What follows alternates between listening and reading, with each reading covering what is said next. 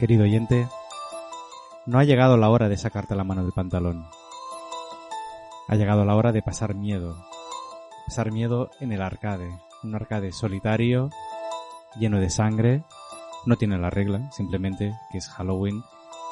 Y lo vamos a pasar bien o mal. O quizás no podrás ni explicar cómo lo has pasado.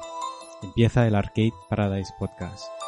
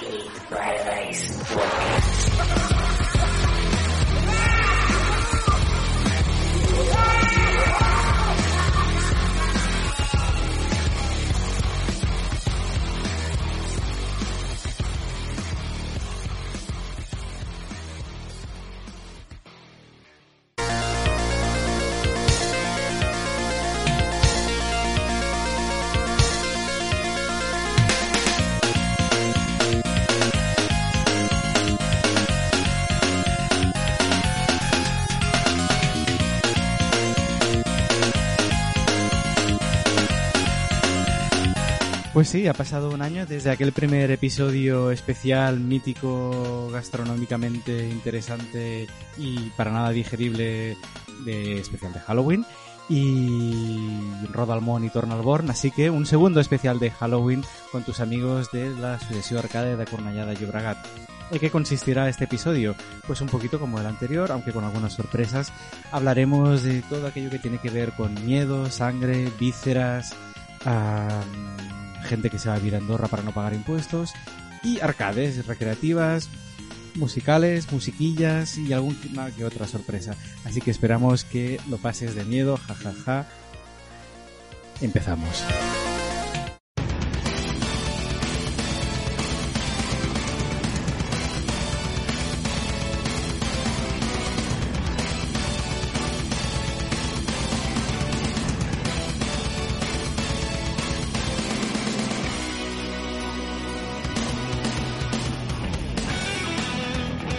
Y empezamos, como siempre, saludando a los valientes que, como siempre digo, tienen a bien a venir al local de la Suesorca de Cornellá de Llobregat. Hoy no los presentaré por su nombre real, como siempre, sino que los presentaré por su nombre artístico que me he inventado hoy. Y empezaré con el señor Galtas Colmillo Sanitario. Señor Joan Galtas, ¿qué tal?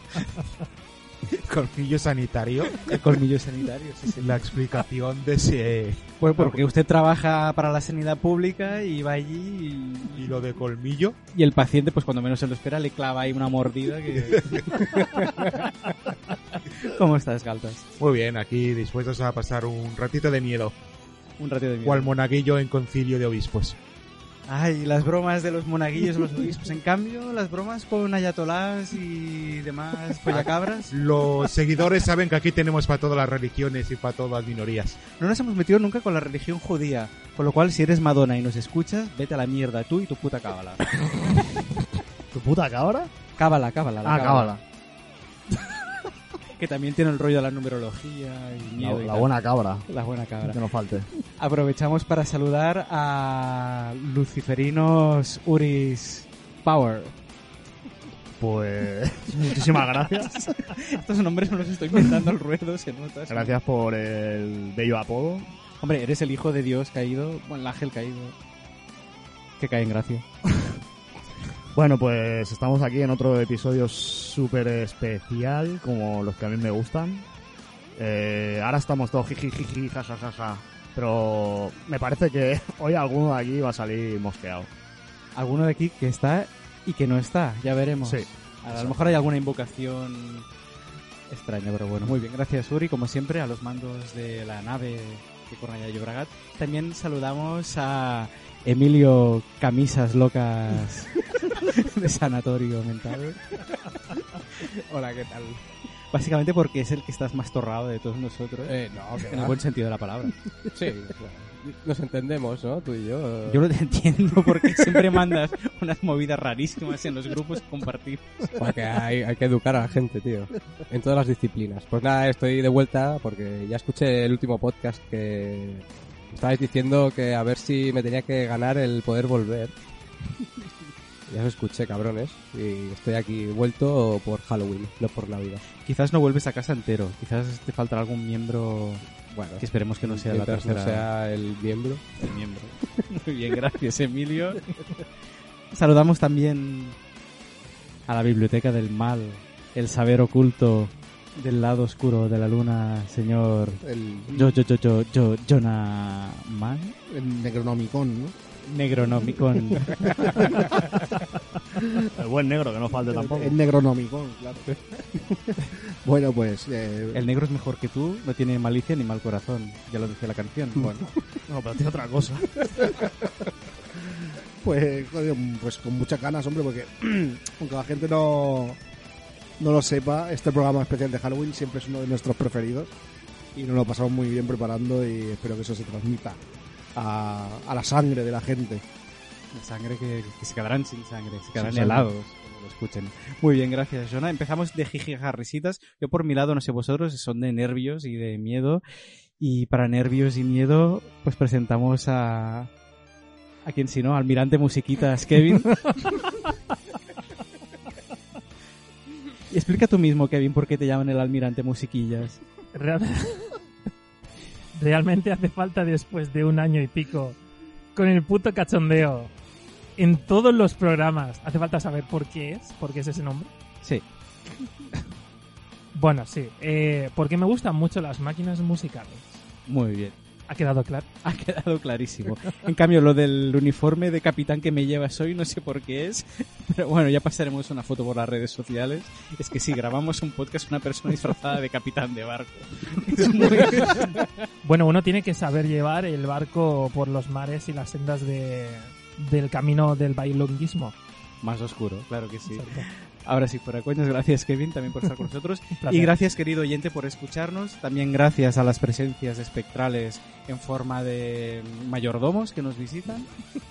Y nada, sin más, empezamos.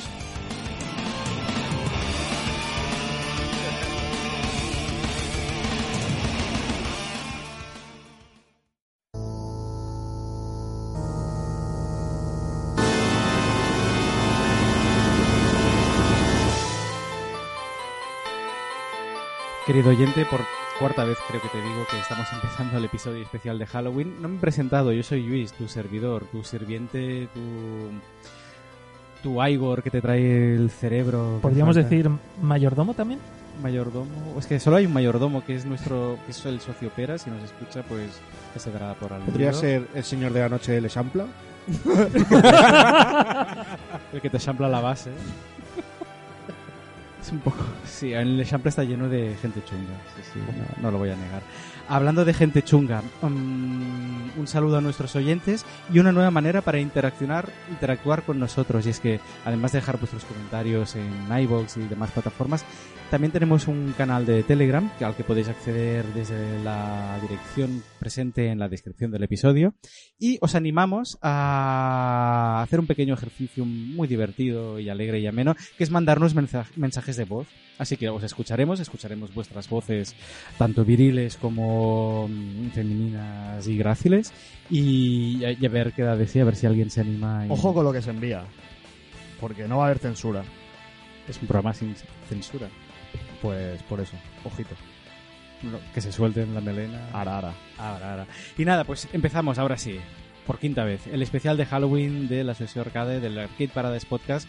Y recuperamos, bueno, recuperamos no, sino que utilizaremos el formato que alguna vez hemos llamado de la super videoteca, esta vez una super videoteca turbia, es decir, que trataremos diferentes temas siempre con el alrededor del leitmotiv del miedo, la desesperación, la sangre, los vampiros y demás oscuridades de la noche. Empezamos pues con quien manda, con el almirante. Eh, me gustaría comentar Perdona, que en el episodio anterior nos dejaron un mogollón de comentarios sobre Laserdisc. Eh, en el próximo episodio estará el mayordomo para contestar alta pregunta. Interesantes algunas, ¿eh? Nos, nos hemos leído todos, hemos intentado contestar. En el próximo episodio se promete que se, van, se va a tratar la temática para resolver posibles dudas y estará Pera presente para, bueno, por- para dar explicaciones pertinentes. De hecho, huele un poco a pera hoy el, Sí, tío. el podcast. Está aquí sí. su espíritu. Sí, sí, sí, sí, pero bueno. Hablando de espíritus, va, ahora sí, entramos en materia. Kevin, ¿de qué querías hablar? ¿De qué querías empezar a hablar? Eh, bueno, vamos a hablar de un juego que quizás a lo mejor es un poco mañido, pero dentro de lo que cabe, aún así merece la pena porque es un. Es un ¿Cómo lo diría? Es un icono en cuanto a nivel de juegos de arcade, sobre todo de temáticas y más de terror y demás. Eh, que no ha jugado al The House of the Dead. ¿Os ha gustado la interpretación? Un poco más grave, por favor. Sí. Sí, era un poco cojón pinzado ahí. House of the Dead. Un poco BG, un poco está llena live de BG, de falsete. Bueno, yo intento, Falsete, yo lo intento con mi voz como de- puedo. No tengo la voz aterci- aterciopelada de nuestro... No, aterciopelado, aterciopelado es otra cosa lo que tengo aterciopelado. No, pero buena voz, buena voz y un buen, un buen hablar. Bueno, el tema es que eh, quería hablar del House of the Dead, ¿vale? Eh, pero ya no tanto del punto nivel, desde el punto de vista así técnico y demás, sino un poquito hablar un poquito sobre lo que es la historia o el lore del propio juego. Que con la tontería es un poquito más complicado de lo que parece y bastante ambiguo. Pues venga, im- imaginemos que alguien no conoce este juego, ¿cómo lo describirías así rápidamente? ¿Y Bueno. cómo podríamos entrar en...? El primero, el primero es sencillo, porque no deja de ser una especie de peli de terror con zombies y criaturas mutantes. ¿Vale? O sea, la, la premisa es bastante simple. Hay un. Está el doctor. Doctor Curien, me parece, no me acuerdo cómo se llama. Simplemente lo- se refieren a él como Doctor Curien. Que es un ingeniero genético. Están, tiene una, un laboratorio de investigación genética con más gente y demás en una mansión. Que, atención al detalle muy original, la mansión Curien también. Eh, y nada, por algún motivo se vuelve loco y dice, bueno, pues voy a desatar estas criaturas y bueno, hay que se lleven por delante absolutamente a todo Dios y conquistar el mundo, entre comillas. Entonces los protagonistas, que son el Thomas Rogan, dime, No, que estaba pensando. que, o sea, no es, no es más fácil contratar un ejército de mercenarios rusos, ucranianos, en lugar de soltar unos zombies locos para conquistar el mundo. bueno, No sé. depende, si tienes una máquina que es capaz de alterarte lo- bueno, el genoma humano y demás y crearte criaturas así eh, mutantes de la nada, a lo mejor. Ya. Económicamente es el mejor, no tienes Sí. que pagar Sí, ni porque- seguridad social ni nada. Y, y vodka. Exacto. Entonces los protagonistas son como unos agentes de, bueno, de una organización gubernamental que se llama AMS, no te especifican en ninguna parte qué significa. Y pues vas allí eh, con pistola en mano a reventar. Eh, sí que es verdad que el primer detalle es que te encuentras la prometida de uno de los protas, que es la que avisa a, a los agentes para que vayan allí. Y en el primer jefe, el mítico este, que es como una especie de armadura que se mueve y tal, y tiene diferentes puntos, puntos débiles y tal, ahí parece que muere. Entonces simplemente llega- eh, vas atravesando diferentes pantallas, te salen diferentes monstruos, una araña, me parece que había en el primero, uno de ellos era una araña. Después está uno de los enemigos muy recurrentes de del House of the Dead, que es así un, un... Bueno, como si fuese un hombre vampiro, entre comillas, un hombre murciélago, que va volando y dando vueltas por la pantalla. De hecho, ese, es- ese jefe es bastante jodido en la máquina, porque cuesta bastante de, darle. Y bueno, llegas allí, te cargas al Dr. Curien, sa- saca el jefe final que se llama el, el Magician, ¿vale? Es como un... Bueno, ten- ten- tendríais que verlo, es casi mejor os, ha- os haréis un favor si lo miráis en YouTube. Una pregunta, ya, ya sé que hemos dicho que no entraríamos mucho en detalles técnicos, pero ¿es un shooter en primera persona sobre raíles? O... Es un shooter en primera persona sobre raíles, un, Vale. un light gun game clásico como el Virtua Cop y demás. ¿Y de Sega? De Sega, por supuesto. Que es una compañía que nos Eh, gusta mucho. Sí, Muy que la amamos y que la adoramos también.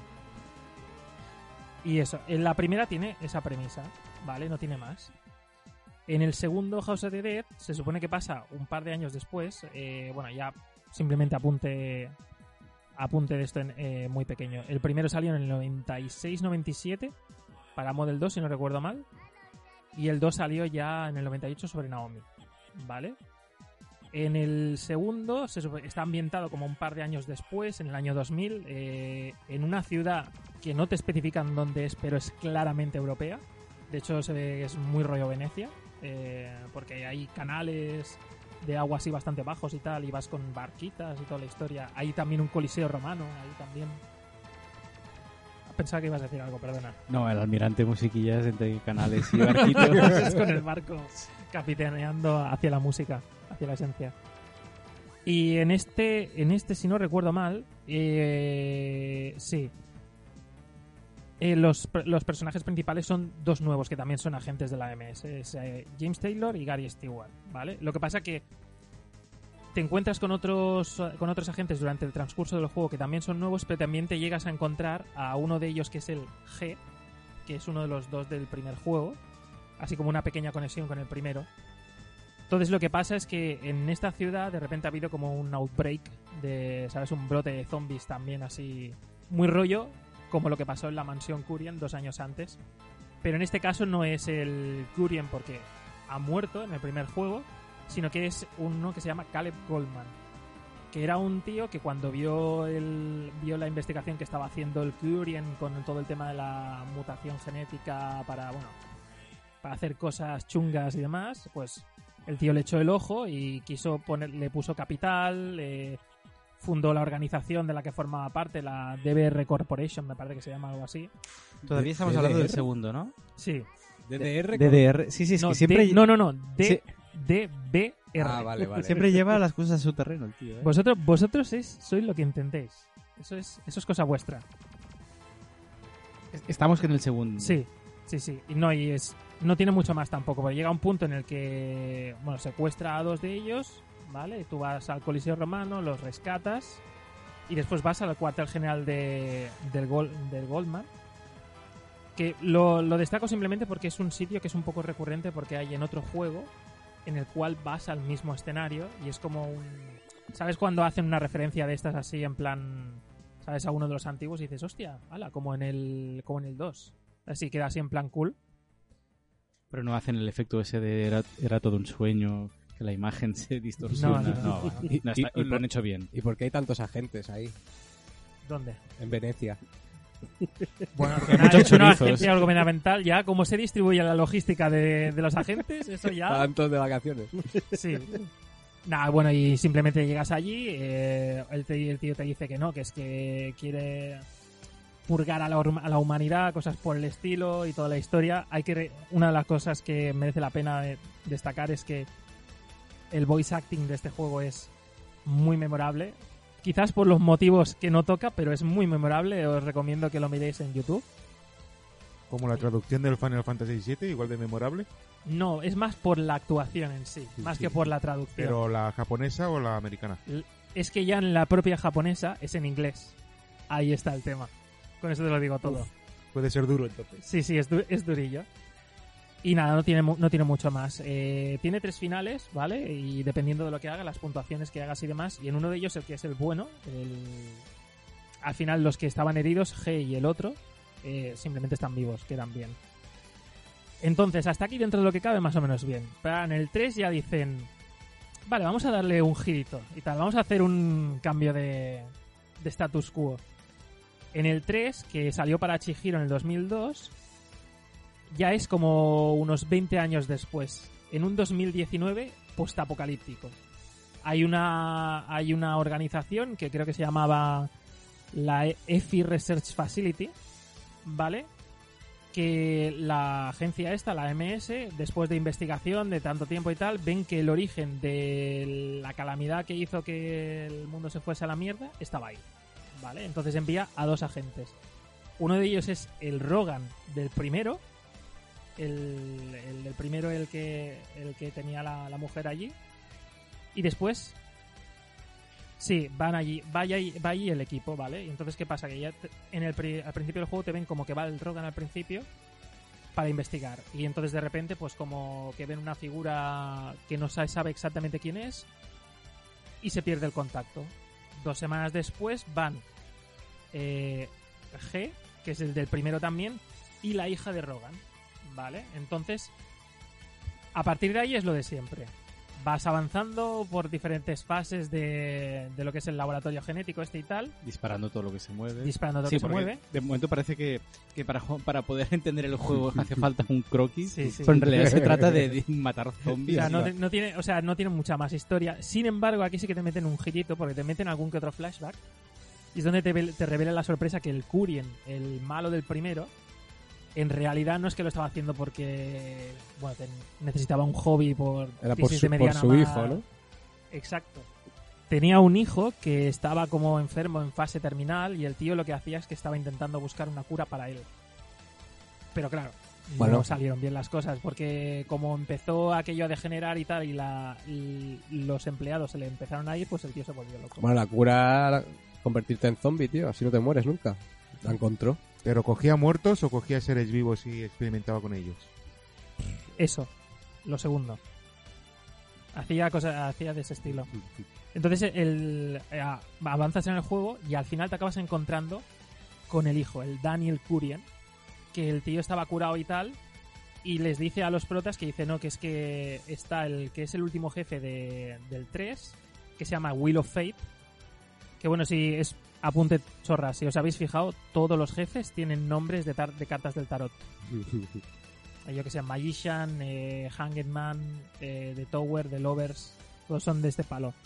Y resulta que al final del juego te revelan que el que es el último jefe es en realidad el propio Curien, que cuando murió un tío, no se sabe quién, recogió el cuerpo y lo estuvo transformando durante 19 años en el monstruo este chungo y tal, que quería pues cargarse el- la el- humanidad el, el porque decía monstruo que este que es como metálico raro. Sí, tiene como una Sí. tiene como dos ruedas alrededor, ¿sabes? A mí el que me mola es el, el perezoso. ¿Cuál era ese? Hay, hay un monstruo, hay un boss que es un perezoso gigante, asesino. Hostia.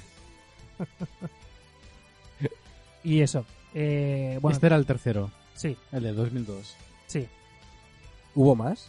Sí, hay un par más. Hostia. Un par Dale, más. dale, Kevin, dale. Yo pensaba Sí, que sí, acababa Dale duro, como si fuera un zombie. Vale, entonces el siguiente, en el, en el 4, volvemos atrás unos cuantos años. Está ambientado dos años después del 2. Eh, en este se supone que está el James Taylor. Perdona. Dime, No, dime. no, no, que iba a decir lo del rollo de. O sea, vamos para adelante, para atrás, para adelante. Sí, pues. A ver, al final van improvisando un poco sobre la marcha. Es intentando sacar un poquito de chicha. Es un juego de disparos. Eh, Estoy pensando. mm, Tengo un par de preguntas en mente. Antes acaba de explicar el 4 y el 5 por Como la quieras, musical, te la meto. Y después te hago un par de preguntas. Vale. Entonces en el 4 pues vuelve atrás. Eh, está ambientado dos años después de lo que pasa en el 2. Eso sería en el 2003 o algo así. Y en este aparecen el James Taylor, que es uno de los protas del 2. Y Kate Green, que es un personaje nuevo. Es una, bueno, una rookie de, de los de AMS. Entonces están investigando en una rama europea de la agencia esta, la AMS en Europa. Y como que se quedan, de repente hay como una especie de ataque terrorista algo así en la propia, en la propia organización, se quedan atrapados e intentan escapar primero, porque bueno, empieza a haber zombies y lo de siempre, lo habitual. Entonces acaban saliendo a, a una ciudad indeterminada, no te dicen cuál es, y ahí les aparece un mensaje, el tío, me hace gracia el detalle, porque esto es del 2000, el juego es del 2006 en realidad, y se nota mucho que es de esa época porque el James Taylor lleva una PDA con él para gestionar mensajes, mails y demás y La- toda la la- historia. Es- La Blackberry. No, Ah, una iPac probablemente. incluso, una iPac. ¿La, la conocisteis, la iPac de HP? Hostia, pues Yo- no, no me ni me acordaba. Yo le llegué a meter el mame, tío, y funcionaba. ¿Y el? ¿Y el beta, tío? Yo tuve una Blackberry, ¿eh? ¿Y el Doom también lo pudiste correr ahí en el...? No, solo el mame. Vale. Entonces, bueno, ah, salen a, bueno, a una ciudad, ven que está todo en plan destruido, con miles de zombies y demás mierdas, y les llega un mensaje que es, curiosamente, de Goldman, que dices, si estaba muerto. Y realmente lo está, pero es que el tío había preparado una serie de eventos antes de morir para que se ejecutasen de forma póstuma. No, los detalles de cómo es la logística de hacer eso no lo sabemos. Y nada, te sueltan que dicen, ah, es que, bueno, he puesto unos cuantos misiles nucleares que se van a activar en una hora y tenéis ese tiempo para, si queréis pararlo, no sé qué historias. Lo típico, vamos. Sí. Entonces avanzas en el juego y tal, te, te encuentras diferentes monstruos, te encuentras a uno muy parecido que es al Magician también. Y cuando llega, bueno, llegas, acabas yendo a la, al antiguo cuartel general del, del Goldman, por eso decía la referencia esta de antes, que está así como en plan abandonado y tal. Solo que ahora con gráficos mucho más bonitos y brillantes también. Pues ya es con placa bastante más potente, creo que era Limber. Eh, perdón si me he equivocado. Bueno, no, desactiva los misiles y toda la historia. Y cuando van a salir aparece un jefe nuevo. Que esto es uno de los misterios del juego que no lo explican en ninguna parte o algo así.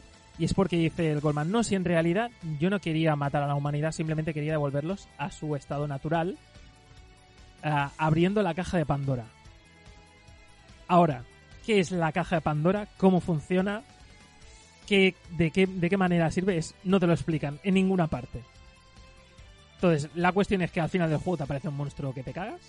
¿Vale? De hecho, lo matas, te aparece una segunda fase, lo vuelves a matar y el tío no muere, es como que no resucita. Entonces el James, para intentar acabar con él, lo que hace es que se sacrifica utilizando su PDA para que se autodestruya. Es que de hecho, me acuerdo en la época de las PDAs, tú la tirabas a una vaca y la matabas. O sea, realmente era un tema. Pues esta tiene hasta explosivos. Joder. ¿Sabes? O sea, la hostia. Y bueno, como apunte rápido, eh, sacaron una versión especial del 4, que es como una versión attraction de estas que, bueno, tenía un asiento giratorio, dos pantallas, te hacía cambiar de un lado a otro, tenía ventiladores también. Ya, Qué guay. Sí, era como una attraction, ¿sabes? Sí, Está- esa la jugué en. Odaiba. En el, Sí, estaba en el arcade de Odaiba la jugué en yo. el Joypolis, ¿no? Sí, Ahí correcto. había una, sí. Este, y es una, una versión attraction y es, en vez de ser como una versión más corta del propio 4, es como una continuación directa, porque se supone que después de que se sacrifica el James, la Kate se va a ir, bueno, para su casa o donde sea, y de repente se encuentra al G del primero, que dice, no, no, es que todavía no ha terminado esto, dice, hay que ir a este sitio, que es de donde han salido otros zombies, y nada, son dos pantallas, de hecho el juego es súper corto, eh, vas allí y tal, y de repente te encuentras que te sale el primer jefe del primero, el Magician este, que dice, oh, es que tengo aquí otra Pandora's Box también. Que dices, no sé qué es la Pandora's Box, pero bueno. Nada, te lo que... Emilio, Emilio tiene una idea de lo que Las es. Pandoras Box, tío. Sí. Bueno, ese- debe ser una señal, Seguro. una señal de que son el mal. ¿Pero de qué estáis hablando?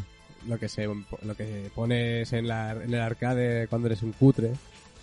Dios, Pones La ahí. pirata multijuegos china. Vale, eso es para que la- el oyente sepa de qué estamos hablando, coño. Vale. Y nada, dependiendo de qué final te consigues y tal, hay un final que se supone que es el bueno, que te aparece una figura misteriosa, un hombre en traje, no se sabe quién es, que recoge, basi- recoge básicamente los restos de, del Magician y di- diciendo, Buah, es que... No me acuerdo de la frase bien. Eh, dice, no, ese, no se ha podido aprovechar de la manera que toca, hay que intentar hacerlo de forma diferente. Y aquí, en el último, en el Scarlet Down, que es el último así principal que han sacado, este es súper reciente, habían estado como 15 años casi sin sacar ningún, ningún House of the Dead. Este pasa pues dos o tres años después, eh, ambientado en 2006. La Kate Green de que era prota del 4 retorna y después retorna el Ryan Taylor, que es hermano del, de- del James Taylor que se había sacrificado. Si te soy sincero, o sea, por los nombres yo me he perdido. Sí, lo sé, lo sé. Es, es lioso que te cagas. Es lioso. Yo lo, yo lo estoy intentando condensar lo máximo posible. O sea, y- y ahora que ya estamos en el último, Dime, características principales para, para seguir avanzando. características principales. O sea, del último, ¿qué destacamos de, de este último House of the Dead?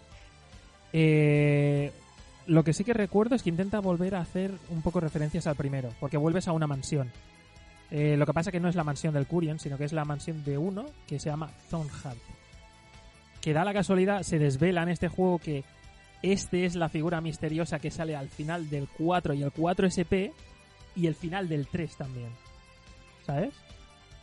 Nada, bueno, y en este, en este no tiene mucha cosa más complicada, es lo de siempre. Vas a la. eh, están estos dos agentes en misión encubierta, van allí, em- hay un outbreak de zombies, empiezas a ir por varios, por varios caminos, te encuentras con algún que otro jefe de los clásicos, como el primer jefe del primer House of the Dead, la primera pantalla, el. no me acuerdo, Hangetman creo que se llamaba. Y te encuentras ahí, vas allí, te lo cargas y ya está. Y dice, ahí sí que se ha quedado un poquito más en el aire porque no han hecho ninguna referencia rara. Y dice que continuará el próximo House of the Dead, que no se sabe muy bien ahora cuándo sacarán otro. Ya está. Pues venga, una pregunta. Después Sorry, sorry, perdón, sorry si ha sido mucha chapa para los para los oyentes y tal, y para los demás. Pero es que realmente es, Se es puede un, matar es un lío. En Halloween puedes matar a la gente de muchas maneras y una es a base de, A ver, es de- que- de datos y datos. Es que, a ver, yo cuando dije de hacerlo del lore y tal, dije, vale, mola, mola porque cuando jugaba al juego, sobre todo al 3, me acuerdo que lo veía digo, te metían estos flashbacks y te, te metían el girito este y dices, hostia, mola, ¿sabes? Dice, le dan, le dan chicha al lore y tal, pero después cuando te, pones a mirarlo dices, joder, si es que es bastante lioso y hay nombres por aquí por allá, cuesta de seguir. Entonces, tenía una pregunta en mente para ti o, para quien quiera contestar. Eh, entre la aparición del primero, ah, si- siempre los zombies ha sido, ha sido una temática muy recurrente y del cine de miedo, sobre todo a partir de los 70 con las pelis de George. Romero y todo eso, pero en- el último boom grande que vimos fue sobre todo con la serie Walking Dead y Mm. todas las películas alrededor. El primer juego, House of Dead, salió antes que este boom de los 2000 de los zombies y los últimos ya han salido en pleno boom. Entonces, a nivel de, de estética, de estética de terror, de estética de zombie, ah, ha habido una evolución en el juego. Han presentado los zombies, Sí. se han amoldado a la corriente, digamos, de cultura popular o Un poquito, dentro de lo que cabe, porque piensa que en el primero, también por limitaciones de hardware, no podían ponerte muchos zombies en pantalla. Y tampoco estaba el estilo este de los runners, creo que es como le llamaban, de, o en plan infectados, como en el eh, 28 días después. Entonces en el primero, que era, creo que lo hicieron como más un poquito más evolución, de decir, si es que de hecho en una entrevista ya comentaban que Sega M1, que es el estudio principal que ha hecho la mayoría de los House of the Dead, claro, vieron el Virtua Cop y como había una, un poco de pique entre los dos estudios, que ese era hecho por el AM2, dijeron, hostia, pues vamos a intentar hacer uno también y en plan a superarle. Y entonces el- la idea que dijeron, pues vamos a hacer uno de terror. ¿Sabes? Y estuvieron inspirados por un montón de pelis, de pelis de zombies, la de Seven también, sobre todo por el rollo cinematográfico de peli con grano de esta así, ¿sabes? Antigua y demás. Y claro, tú después pasas al, al 4 y el 4 sale en el 2006. Y en el 2006 ya han salido unas cuantas pelis de zombie de estas así más modernas. Claro, ahí lo que hicieron, un poco también para aprovechar la potencia gráfica y cambiar un poco la manera del gameplay, es que te salen muchos más zombies, pero no se te echan encima porque si no sería imposible, y tú ya vas con una UCI en vez de con una pistola. Entonces es como que te salen más hordas, bastantes más numerosas, y tú vas más a saco ahí, ¡ah! rollo Rambo, ¿sabes? El Scarlet Dawn, de hecho, sigue exactamente ese estilo de, de juego, y de hecho en el Scarlet Dawn hay una escena en la primera pantalla que es muy parecida, si habéis visto Guerra Mundial Z, hay un momento en el que los zombies empiezan a apilarse unos sobre otros, pues hay un momento que es igual en el juego. Pues una pregunta para enlazar ya con el siguiente tema, o hay algo más que quieras añadir sobre el... Mm, No, creo que más o menos más o menos está bien. sí. o alguien tiene alguna pregunta. No, yo tengo una recomendación para los oyentes. Que si quieren saber más sobre la historia, que por favor nunca vean la película de No, no. V-Wolf. No, por favor. Por ¿Qué eso digo, no, nunca, jamás. ¿Por qué motivo? Porque hay cosas malas y luego, peor que eso, está la película de House of the Dead. Una auténtica aberración. Yo no la he visto. Yo tampoco. Y no la veremos. No. Una guarra antes, a la de Inex. Venga, pues entonces, una, la última pregunta sobre este juego para enlazar con el siguiente tema. Dime. Nivel de gore, nivel de sangre, nivel de violencia explícita, realista, más o menos. Eso es- sí, eso es otra de, la otra de las cosas que dijeron que querían darle más fuerza, que querían hacer un juego que fuese bastante más adulto de lo que había en aquel entonces. Claro, tú lo ves ahora y ya no solo por lo añejo que es, que, que no se ve igual de realista, sino en comparación a otras cosas que ves ahora, no es tanto. Pero claro, tú piensas que en su día... Para la época era Está, sí, era, era fuertecillo. Era. Sobre todo, el- yo creo que sobre todo el primero y el segundo. Porque creo que ahí es donde se notaba más el efecto de, de sangre y sobre todo desmembramiento de cuando disparabas. Porque eso es otro detalle de los juegos que le hacía diferente respecto a otros. Que dependiendo de dónde disparabas, a veces se le podía reventar medio brazo o la cabeza se le quedaba a medias y seguía andando. O sea, tenías que pegar varios disparos para acabar con el, con el zombie y tal. Entonces, otro detalle curioso que tienen es que la sangre sí era roja, ¿vale? Eh, Ahora sí- hablaremos de colores de sangre. Sí. Pero además, aparte, creo que con el paso de los años es como que no es tan gore de por sí, sino que es simplemente más como... ¿Cómo lo explicaría? No se ve tanto desmembramiento ni tanto gore como sangre explícitamente, sino más como... ¿Sabes cuando ves a zombies que tienen pues la cara medio deformada y toda la historia? Es más así. Se ve menos sangre. Y otro de último detalle que quería decir es que en el primero, como ya se encontraron que a lo mejor tendrían problemas con el tema de la censura en según qué mercados, ya te daban la opción en un menú, en el menú de operador de decir, bueno, pues si quieres puedo cambiar el color de la sangre a otra cosa, de rojo, verde, eh, púrpura, arcoíris. Entonces, y esto está muy bien, Kevin, lo has traído muy bien para enlazar con el siguiente tema que quería tratar, gracias. Quería tratar así rápidamente y es el tema pues de la sangre, de las vísceras a nivel más explícito en general en los videojuegos, especialmente también en los arcades. Y a ver, me he, me he documentado, suena fatal. He estado un poco leyendo sobre el tema y claro, a, a nivel de la representación gráfica de la sangre en los videojuegos y en los videojuegos de terror, al principio lo que era más un complemento am, para mostrar las capacidades técnicas del juego, es decir, un, un elemento más visual, no tanto como gore, sino pues, poder decir, pues poder mostrar un color nuevo en, palet- en, la paleta de colores. Am, llegamos a los famosos noventas, a, a ejemplos mucho más explícitos, o sea, llegamos a Mortal Kombat, por ejemplo, en el que hay sangre a borbotones y desmembra- desmembramientos y todo eso. Entonces, sí es curioso, pues como am, cada zona, cada territorio, si cogemos tres territorios imaginarios del mundo de los videojuegos, Japón por un lado, Estados Unidos por el otro, entre medio, un Europa, Australia y el resto del mundo, ¿no? Pues como en, a, a medida que los videojuegos ah, iban ganando capacidad gráfica y capacidad de poder de representación más ah, gráfica, como al, pues como censu- censuraban, perdón, la sangre, llegando a ejemplos como el que decías del, del House of the Dead. Entonces, no sé si el resto lo sabíais esto, el, que en algunos países la sangre pues no es roja, sino que... En Alemania, ¿no? Por ejemplo. Alemania. Exactamente. O sea, Alemania es automático. Toda Es la más, sangre es de verde. Tenemos el, en Europa tenemos el Probotector en vez del Contra, gracias a Alemania, También. porque no veían que humanos matando humanos en un videojuego fuera bien. Exactamente. El mercado alemán es muy importante y en los 90 cuando empezaron, bueno, a regular, no sé si a regular, pero sí a clasificar por edades a los videojuegos, el- Alemania es de los más eh, restrictivos y no se puede representar a humanos matando a otros humanos ni sangre de manera tan explícita, con lo cual cambian estos colores. Otros ejemplos, bueno, este es muy manido, el de antes he mencionado el Mortal Kombat, cuando se hizo la conversión de arcade a, a videoconsola, en la guerra Super Nintendo Mega Drive, pues mm, Super Nintendo no había sangre. Y Mega Drive Sí. aquí esta vez ganó porque había sangre y fatalities. claro, eso, eso creo que fue a raíz de, de la polémica que hubo, porque ya en el arcade se volvió el juego, vamos, eh, súper popular. Se, se volvió viral de forma exagerada. Y claro, se debieron quejar cuando iban a hacer el port, ¿no? Me sé el truco de la de Mortal Kombat de la King Gear para que salga sangre, tío. Adelante, compártelo. Hay que apretar el 1, el 2 y el Start y empezar a hacer lo típico que se dice media luna, pero no es media luna, es luna entera.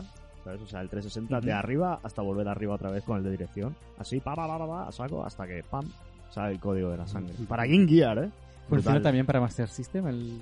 No lo sé, porque la Master System, el mando es muy doloroso. La media no lo he luna probado es- porque eso no, sí que no, es no, no, tengo ese juego, pero... Yo recuerdo el de Mega Drive. Mm. El de Mega Drive era a backup, con Mm. dos veces al final.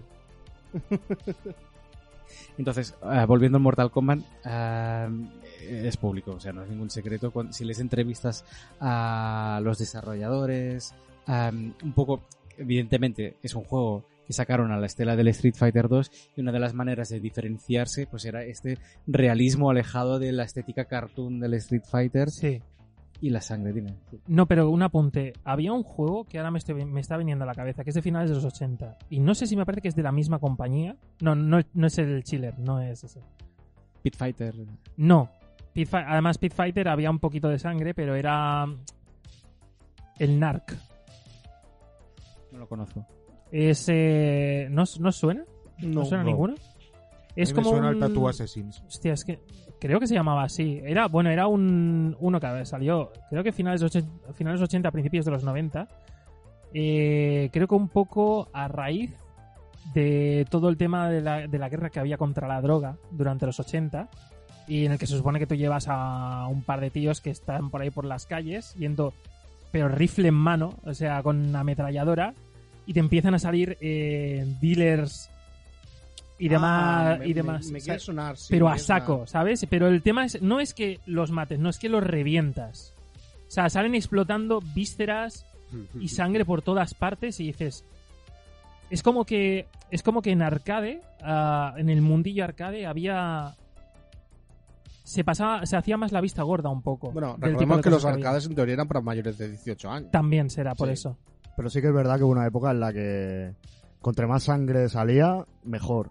Y yo eso lo tenía inter- bastante interiorizado. eh, Midway era un poco esta filosofía creo tiraba Sí. mucho por, por ser más edgy o, o como Sí, era como llamarlo ser más molón, porque claro, Exacto. como no se había visto nunca antes tan explícito en los videojuegos, pues había compañías que cuanto más sangre mejor. Y- Cuando la violencia molaba, tío. Exacto. Sin embargo, sin embargo, después hay países como Japón que está como un poco entre medias, que no tienen problema con la sangre, pero a veces pasan cosas. porque había una cosa relacionada con el House of the Dead que se ve que en el 97 hubo un par de asesinatos de unos críos en Kobe, allí en Japón y tal, pero se ve que en plan muy bestia, así que fue muy mediático.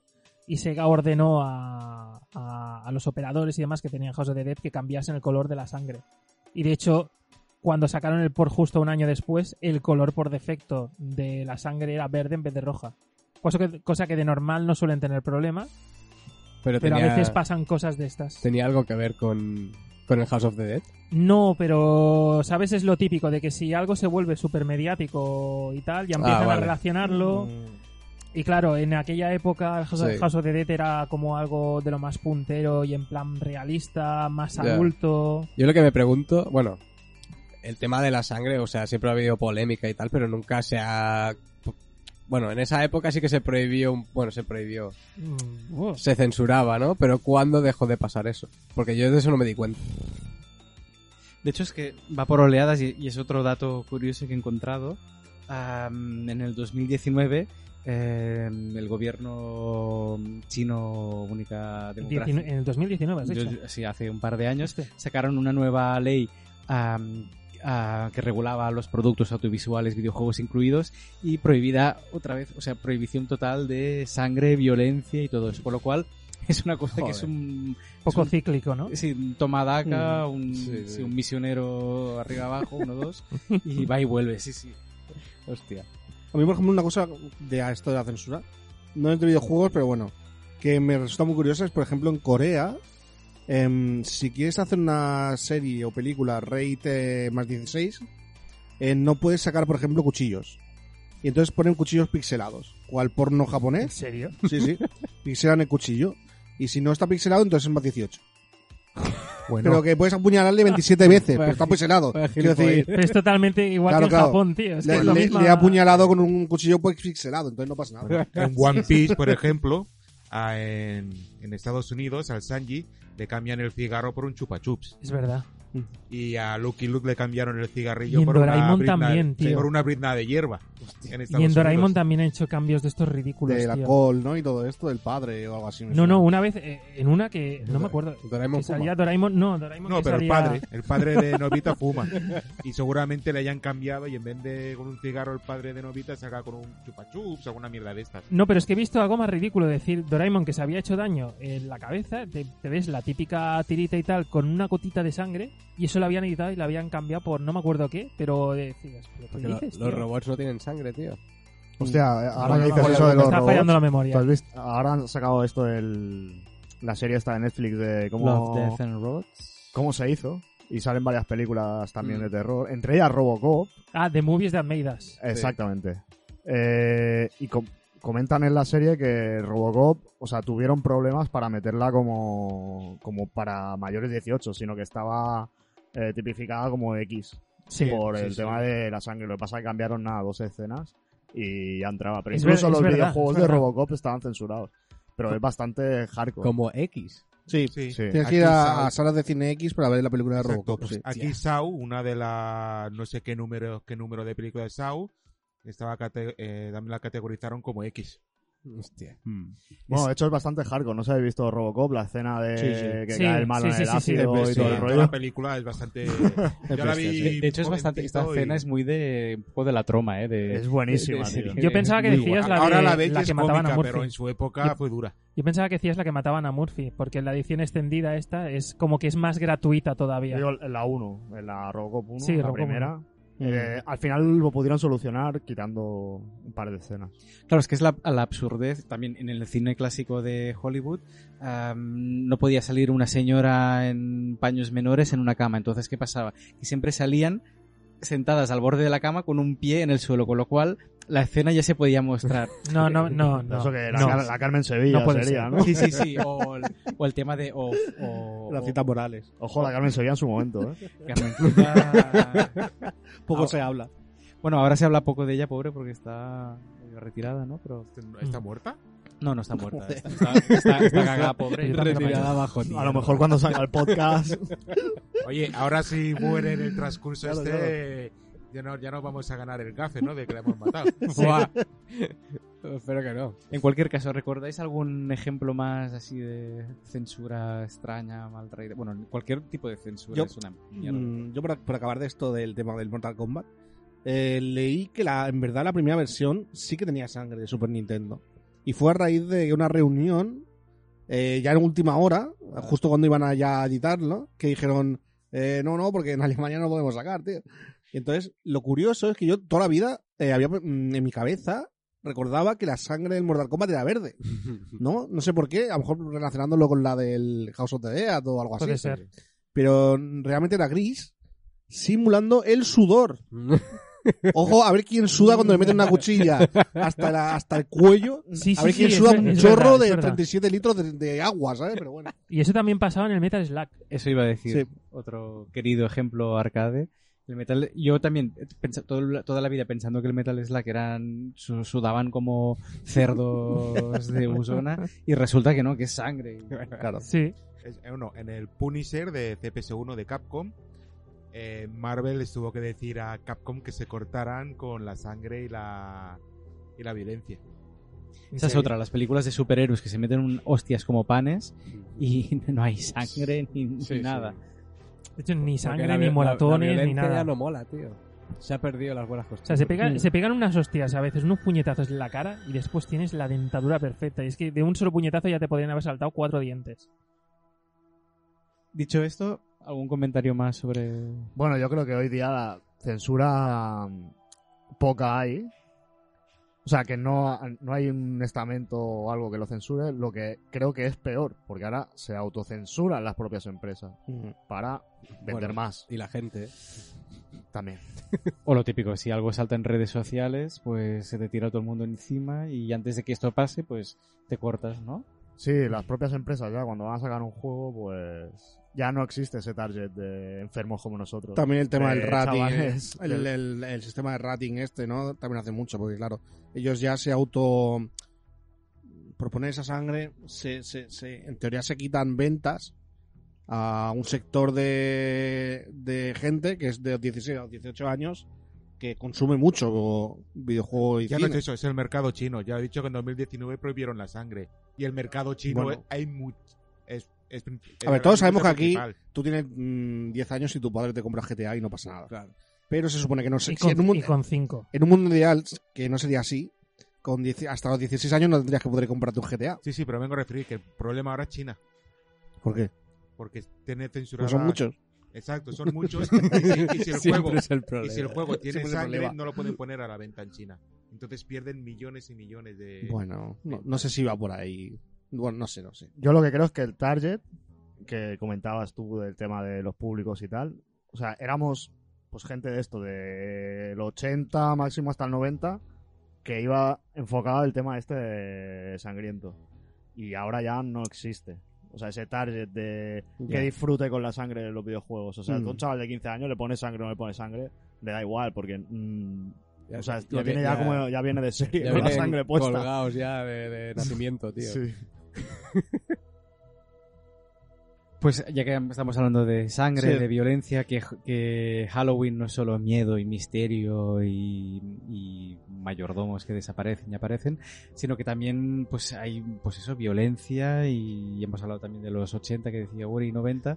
Pasamos al siguiente tema que nos trae Jonah, que Sí, es no, un, lo pequeño traemos- debate interesante. Lo traemos creo. bien enlazado porque ya estábamos un poco iniciando este debate. Hemos La idea era hablar de la censura de sangre, ¿no? Un poco en los videojuegos. Pero bueno, esa misma censura enlaza también con el- la violencia en los chavales y tal. Y claro, yo quería traer un poco el debate hacia una época bastante oscura de los eh, juegos, videojuegos, adolescencia, que fueron los 90, donde yo tengo un recuerdo bastante fuerte en medios, en telediarios, en revistas, en tal, donde hubo una época, quizá en mediados de los 90 eh, hasta los 2000 o principios de los 2000, unos cuantos años, donde mm, hubo mucha, mucho bombo en contra de los videojuegos violentos, que casi se extendió incluso en contra de los videojuegos en general, donde se demonizaron mucho y, y incluso se planteaba que todas, bueno, recordáis que hubo un montón de matanzas y tal en Estados Unidos, colegios, sigue habiéndolas, pero bueno, fue cuando empezó. Eso a referir que cada semana hay un Bueno, tiroteo. ahora sigue habiendo, pero empezó en aquella época, ¿no? O al menos mediáticamente empezó en aquella época. Y, y prácticamente todos los focos fueron a los a los videojuegos. Porque, bueno, no sé, no sé. Y era un poco lo que yo quería. mm, de lo que yo quería hablar. Y pues bueno, así para empezar, eh, he cogido unos cuantos ejemplos de, de casos famosos que hubo en la época. Que más o menos son los más conocidos. Aquí en España el más conocido, y que seguramente todos nosotros recordamos que fue el asesino de la katana, Sí. Ahora entramos en la crónica negra, Que prensa fue- amarilla guay. ¿no? fue, bueno, fue bastante mediático y... Joder, sí fue bueno, mediático. bastante mediático, no mega mediático. Cuando, ese y el asesino de los juegos de rol. bueno, claro, pero ese, digamos que la parte de videojuegos era este y la parte de juegos de rol fue el asesino de los juegos de rol. Que más o menos estaba entrelazado porque seguro que eh, de alguna forma siempre los entremezclaban. Claro es que quien jugaba a videojuegos en esa época no jugara también a rol. Bueno, podría ser. El de la sí. katana, ¿en qué año fue? Este fue en el año 2000 Es del Final Fantasy VIII. El chaval que se llamaba José Rabadán tenía 16 años y fue un triple homicidio porque mató a sus padres y a su hermana. Y los mató a los tres con la katana. En su día se culpó al Final Fantasy VIII porque se decía que el chaval estaba obsesionado, que se incluso se decía que se peinaba como el personaje de Final Sí. Fantasy. Sí, recuerdo ¿Y tal? fotos del tío. Pero claro, Sí, se peinaba igual. lo que no se decía mucho es que el chaval tenía toda habitación llena de libros satánicos y tenía una colección de armas blancas. Quiero decir, quiero decir, a lo mejor aquel día Además estaba diagnosticado por esquizofrenia. Sí, tenía, tenía Hostia psicosis esquizofrénica Exacto. y no sé qué. Eso no, pero eso no, eso quiero decir, eso no influye. Y que Lo que influye es que el chaval había jugado al Final Fantasy y tiene una katana. más, salió, en un re- salió, salió en un reportaje que ahora con medicación hace una vida normal, está casado. con Ya. su Se hincha, se hincha a ligar y a follar como no está escrito. Este señor. Eso No, no, decían, está sí. casado y su hija. No, no, pero que se ve que en la, que en la cárcel tenía Bueno, bastante buen... Ma- eh, Charles Manson. También. Normalmente la violencia suele atraer locas, digamos. Y locos, sí. Otra, otro, mm, otro caso bastante famoso, eh, ya a nivel internacional, fue el tiroteo de Columbine, ¿no? Que creo que más o menos casi todo el mundo lo recuerda. Fue en el 99, este. Y los autores fueron Eric Harris y Dylan Klebold. Y asesinaron a 13 profesores y alumnos. Y luego se suicidaron. Eh, Pero eso, eso lo relacionaron con algún videojuego, ¿no? Sí, sí, sí, sí. Con Sí, Call of sí. Duty, por supuesto. Eh, ¿No fue los medios y los políticos, y los políticos, sobre todo muchos de los políticos ahí se volcaron, eh, culparon a que el chaval escuchaba Marilyn Manson Sí, yo es que re- recuerdo lo del Manson. y jugaba al Doom. Ah, vale. claro, es, que, eso lo recordaba. es que claro, si juegas al Doom, ¿cómo no vas a matar gente? Obvio. Es una cosa, una cosa traerá a la otra. Quiero decir, esto todo el mundo lo sabe, ¿no? Y bueno, este- estos dos casos, sobre todo yo creo en España, fueron los que más bombo tuvieron a nivel de videojuegos. Pero bueno, hubo muchos más. Yo eh, me he un poquillo. Y por ejemplo, aquí en España, en Mallorca, en el 2013, eh, dos chavales, ¿no? Que, que uno de ellos, su padre era un empresario que tenía mucha pasta, pero según él, eh, eh, mm, pues eh, estaba siempre insultando al chaval, eh, le sometía a constantes vejaciones y demás, y demás. Y bueno, el chaval este se ve que estaba jugando muchísimo al Call of Duty y al Dead Rising 2, ¿no? Este matar zombies. Sí. Pero bueno, el tío se tiraba siete- de 7 a 12 horas diarias jugando. Entonces el, el bueno, los, los chavales, pues eh, entre ellos se compincharon, ¿no? Para, para matar al padre.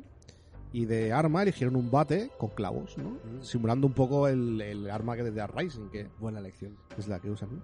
Lo mejor es que eh, lo intentaron matar dos veces. Porque la primera fallaron.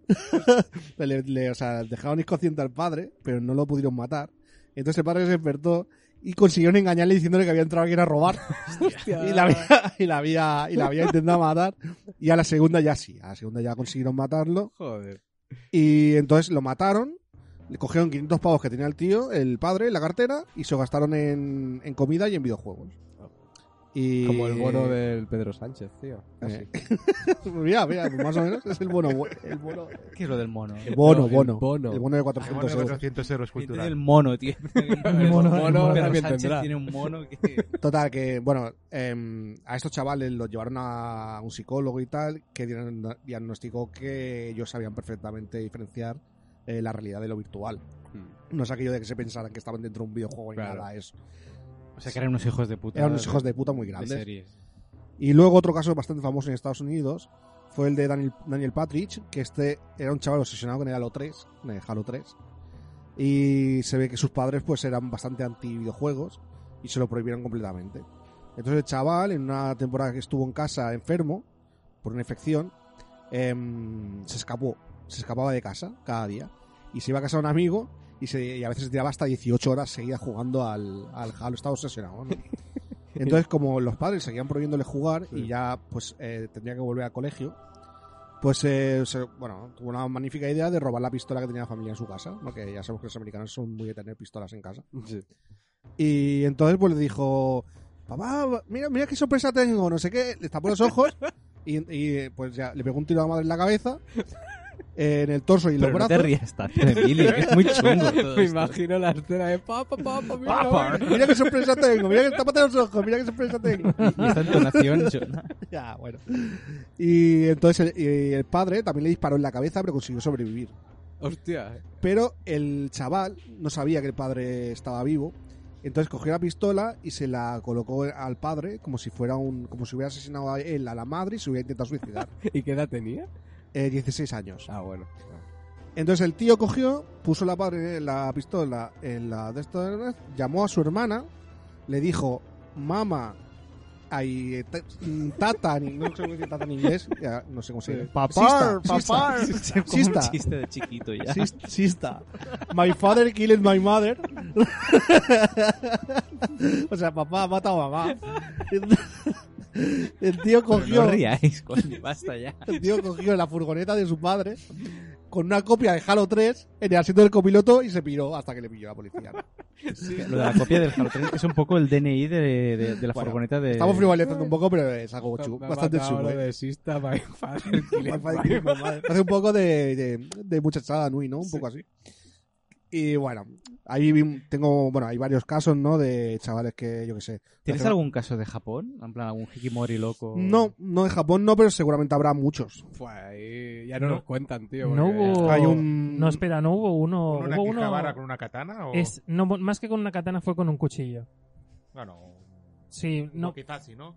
No, no, no recuerdo. No sé si era nada especial. Simplemente que el Cuchillo. tío cogió... Algo, algo cortante. Sí, punzante. Si te fijas, son gente todo que son ya adolescentes o más grandes. Y son gente que está mal de acá. Y que aparte Sí. está mal del tarro. Pues el, el- bueno, hay varios casos más de un, un chico negro que mató a tres policías y dijo que, bueno, la, la policía culpó al GTA, eh, pero bueno, el tío había sido, había tenido abusos, malos tratos de pequeño y todo, o sea. Claro.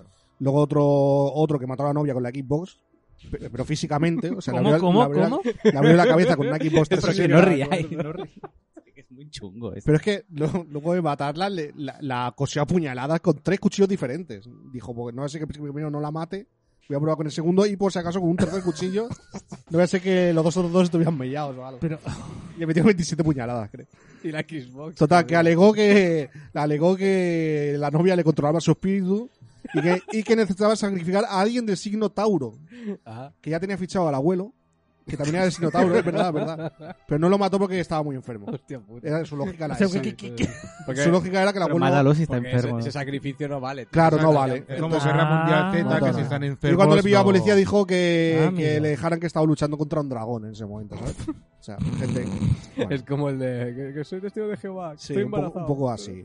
Y luego también otro caso en Brasil, de pero esto, más que el juego directamente, era por una deuda, pero de dinero de dentro del juego, de un juego de estos online masivo, de rol.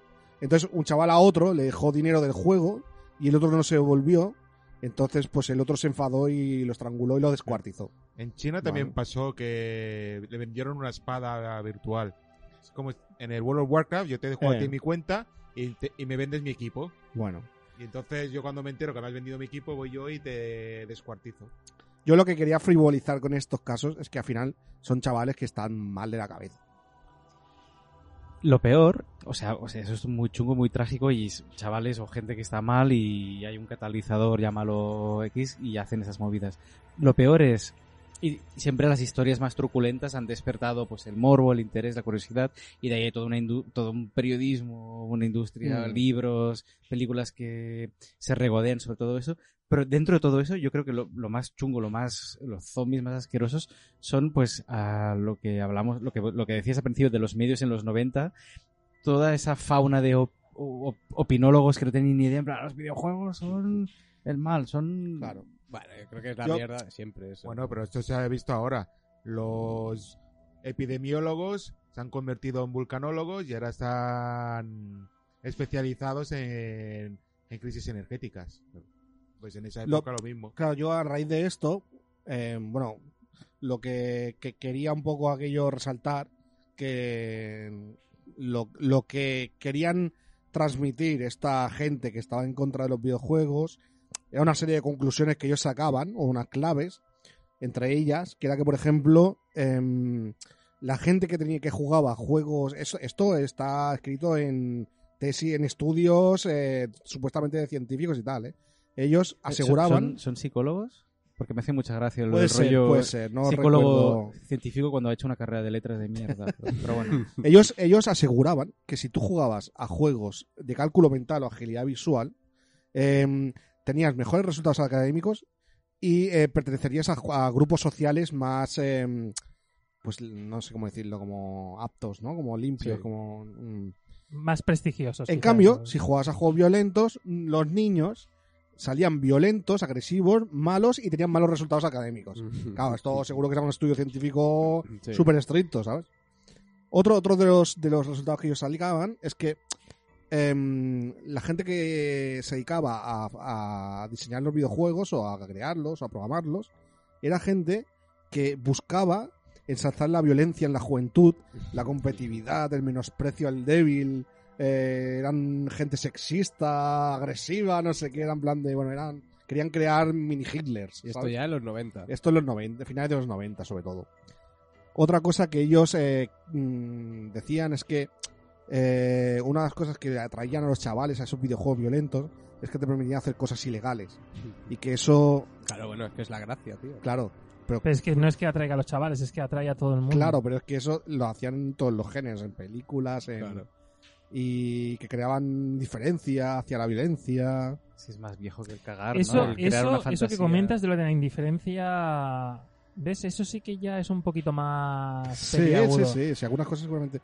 Luego, por ejemplo, La insensibilización. para ellos, por ejemplo, hay una gran diferencia entre el cine y los videojuegos, porque el cine era pasivo y los juegos eran activos, ¿no? O sea, tú- tú participabas en el juego y, eh, interactivamente, ¿no? Digamos. Entonces, para ellos eso era algo, un factor diferencial. A ver, yo entiendo que, por ejemplo, si dejas a un niño pequeño jugar a según qué juego, que el niño se le puede ir a la olla y hacer alguna burrada porque lo hace en el juego, ¿sabes? Por- pero porque es un niño muy pequeño, ¿sabes? No, No sabe el contexto de hacer eso. Y aparte, o sea, el responsable de ese niño pues ha hecho no ha hecho bien su trabajo Sí, como responsable sí. de tutor, Ahí está. padres. O sea, que hace este niño jugando. Pero es como la gente que los maltratan de pequeños, que luego muchos se vuelven maltratadores, ¿sabes? O yo que sé, cosas así que... O un niño que está jugando a un GTA con 5 años, ¿sabes? Yo que sé, y haga alguna burrada porque ha jugado al GTA, dices, Bueno, claro, es pero es lo mismo. comprensible porque no tiene conciencia aún Es- suficiente para... Cuando un niño de 5 años se ataba una servilleta roja al cuello y saltaba por la ventana porque pensaba que era Mm. Superman. Se- parte de O sea, es- razón. a esos ver, primeros 10 años que son. que- que- Yo creo que parte de razón tenían, porque, por ejemplo, sí que es verdad que desde la. Desde los medios, o desde la prensa, o desde los estudios, se ensalzaba siempre ese carácter violento y sangriento de los juegos como algo bueno, Sí. ¿no? Porque, bueno, yo por ejemplo tengo aquí unas citas de revistas de la época, por ejemplo de la Hobby Consola del 94, con el Mortal Kombat 2, que ponía más espectacular, con sus nuevos luchadores y sobre todo más sangriento. Eh, así Mortal Kombat 2 será el juego más feliz del año, pero también uno de los mejores cartuchos Pero- que jamás... ge- Pero yo creo que eso es porque algo que eso te atrae naturalmente, tío. O sea, a todo el mundo le mola cuando tienes adolescente las cosas violentas, tío. El Carmageddon. Por eso lo usaban para como marketing, no Carmageddon, el Doom, el GTA, Claro. el Silent Hill, juegos que, que han sido mitos, mitos, mitos ¿no? de la industria claro. y, y bueno, no sé, pues para alguna gente eso creaba asesinos, ¿no? Pero no sé. Yo, por ejemplo, me, cre- me he puesto aquí algunas conclusiones que he sacado yo. Que Las por, conclusiones de Shona. conclusiones. que por ejemplo, pues eh, pues eso, que, que un poco pues eh, a favor de, de los que decían que sí que creaban violencia. eh, claro, ellos decían que por ejemplo eh, los videojuegos siempre te enseñan, o, o ante- antiguamente sobre todo, que la violencia era la, la, la respuesta a- al peligro. Hmm. Si, Ahí si sí. te encontrabas en una situación de peligro, tenías que actuar con violencia. No te enseñaban a buscar una alternativa, ¿no? O yo qué sé, por ejemplo, eh, luego la gente que estaba en contra de, de que, de que los videojuegos, pues te alegaban, por ejemplo, que, que mm, claro, lo- la gente que estaba insistiendo en que los videojuegos sean violentos, es que hace 10 años para atrás te decían que lo malo era el heavy metal. Sí. Y a lo mejor 10 años atrás te decían que lo malo era el rock. ¿Sabes? Que, que cada generación ha tenido su icono Claro. de... No, es que la gente es violenta por su esto. pío expiatorio. Es- Exacto. Luego, Ya. por ejemplo, sí que es verdad que lo que hemos hablado antes, que, que los juegos violentos pues generan los, en, la en algunos chavales, sobre todo chavales que a lo mejor son débiles mentalmente o lo que sea, pues que, que se aíslen, ¿no? Que se que, que ignoren un poco que ignoren un poco la lo, que no empaticen, ¿no? Sí. O que no, no sean conscientes, o sea, que no, no creen esa esa mm, habilidad social, ¿no? Sí. Hombre, Que- eso, eso sí que es un problema más que, que genere violencia. Ya, pero eso ya un... Pero la empatización y la socialidad se consiguen en los 10 primeros años. Si ya ves Ahí que está. el, que el niño no socializa, es porque lo tienes que llevar a un psicólogo, ¿no? Sí, pero O sea- si le das a un niño con 5 años ya está todo enganchado a. Ya, pero eso no es por culpa del videojuego, eso es por culpa de los padres. Sí, Claro. Y al mismo tiempo es muy hipócrita mm, decir que estos videojuegos pueden generar esta violencia cuando la propia sociedad es violenta, premia la violencia Claro. y te enseñan a que pues que tienes que ser un tiburón de Wall Street y, y holdeano y cojones y Sobre tienes que todo en qué sobrevivir. ambiente, sí, es que es Y en según qué ambientes, entonces claro, es, no sé. Bueno, la vida es dura, tío. Sí, sí, sí. Sí, pero y- bueno, es que ya entramos en un debate sociológico, ¿sabes? De... Pero no creéis, por Cuñados, ejemplo, pero ¿no creéis, por ejemplo, creéis, por ejemplo, que estos videojuegos violentos, tipo GTA, eh, te acaban, acaban dis- a la- al que está jugando, le pueden, le- que es que alguien que está todavía formándose como persona, le pueden distorsionar eh, su cómo, cómo puede ver las reglas de la sociedad. Sí. En ¿No, parte no sí. creéis que, que, En parte sí. que, Y- y que para le él- ofrece, que ese juego le está ofreciendo soluciones que no son las, las que debería él? Sí, y eh, aparte, no, es- aparte no solo eso, es, bueno, que con que mucha gente lo juega, gente que está alrededor tuyo y digamos que todo el mundo está un poco con el rollo, ¿sabes? No es que tú juegues a un juego que es X y tú te creas que lo que te da el juego es que, que saques ide- ideas de un juego violento, sino que como todos también están jugando al mismo juego y todos están en- dentro del rollo, como que está, como que lo aceptan en general, ¿sabes? Y es como que sí que se puede Pero eso, eso es otra, eso es otro factor además. Pero es que también es que hay que reconocer, ¿vale? Para ser eh, justos, que la forma de interactuar con un videojuego es eh, completamente diferente con la que interactúas con una peli, con una serie, con lo que sea. Porque el factor este de meter la interactividad mm, cambia bastante la dinámica. Eh, juega mucho el cómo uno se inmersa, el cómo te crea la ilusión de lo que tú hace, de lo que tú haces, aunque sea realmente algo lineal, pero te, te pueden dar la impresión de decir, ah, mira, de todas las opciones posibles, estás haciendo esta. No sé si me explico. Ujú. Sí. Sí. ¿Sabes?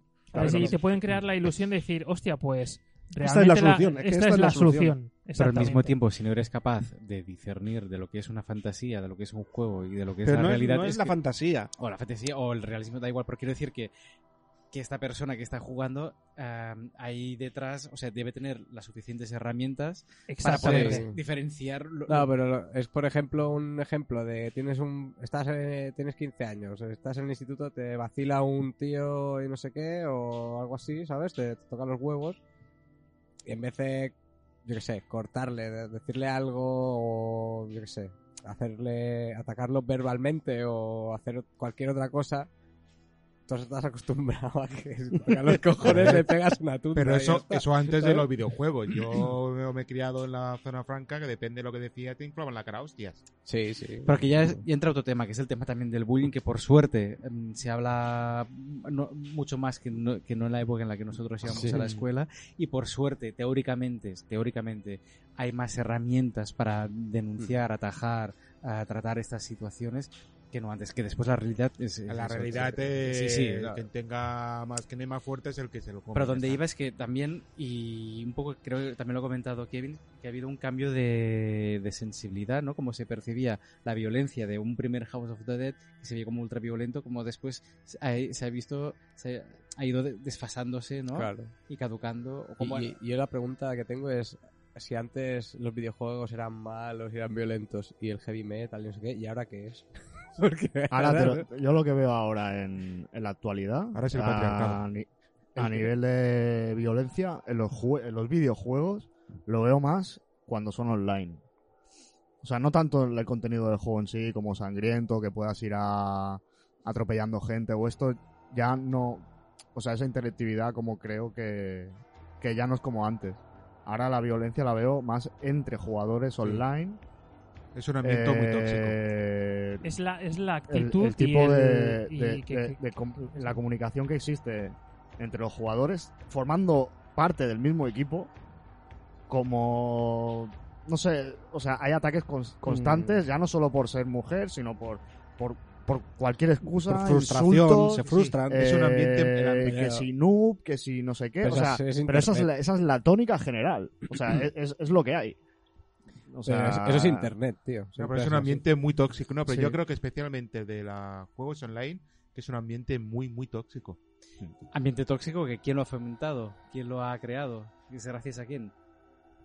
Capitalismo, ganar dinero, puro y duro, es así. Sí, es sí, es- la competitividad, la competitividad. Y al machacar al más Pero- débil que tú, Pero a ver, yo lo veo de otra manera. Yo cuando la gente en internet raja y se pone a parir y dice de todo porque tienes como el de esto de que no estás con la persona delante y no... y no te cortas Y tanto. todo el mundo entra ahí a descargar mierda y eh, cuando vas a jugar a un juego vas ahí a cagarte en la puta madre que parió a no sé quién y a...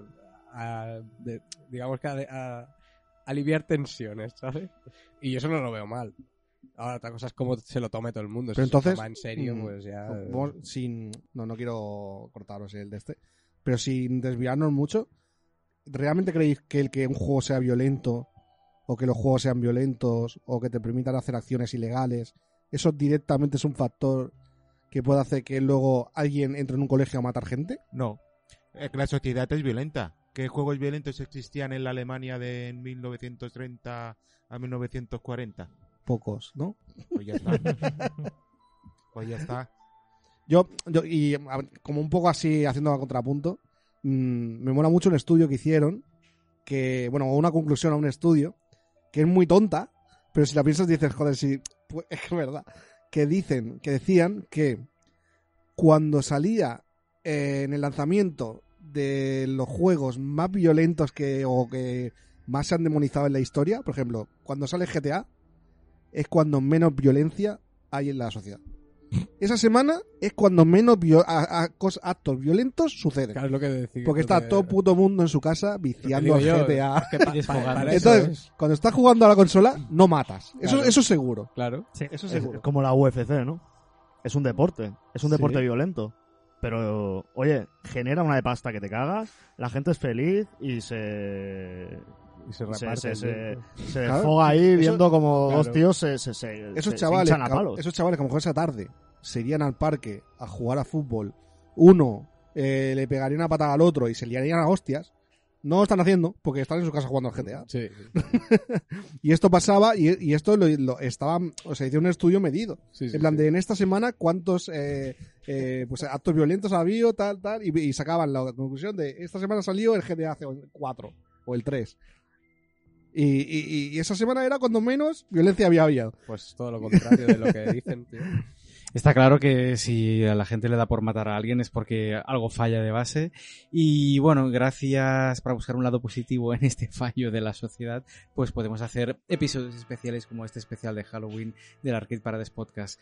Ah, hasta aquí la primera parte, querido oyente. La segunda parte, más, mejor y con más miedo.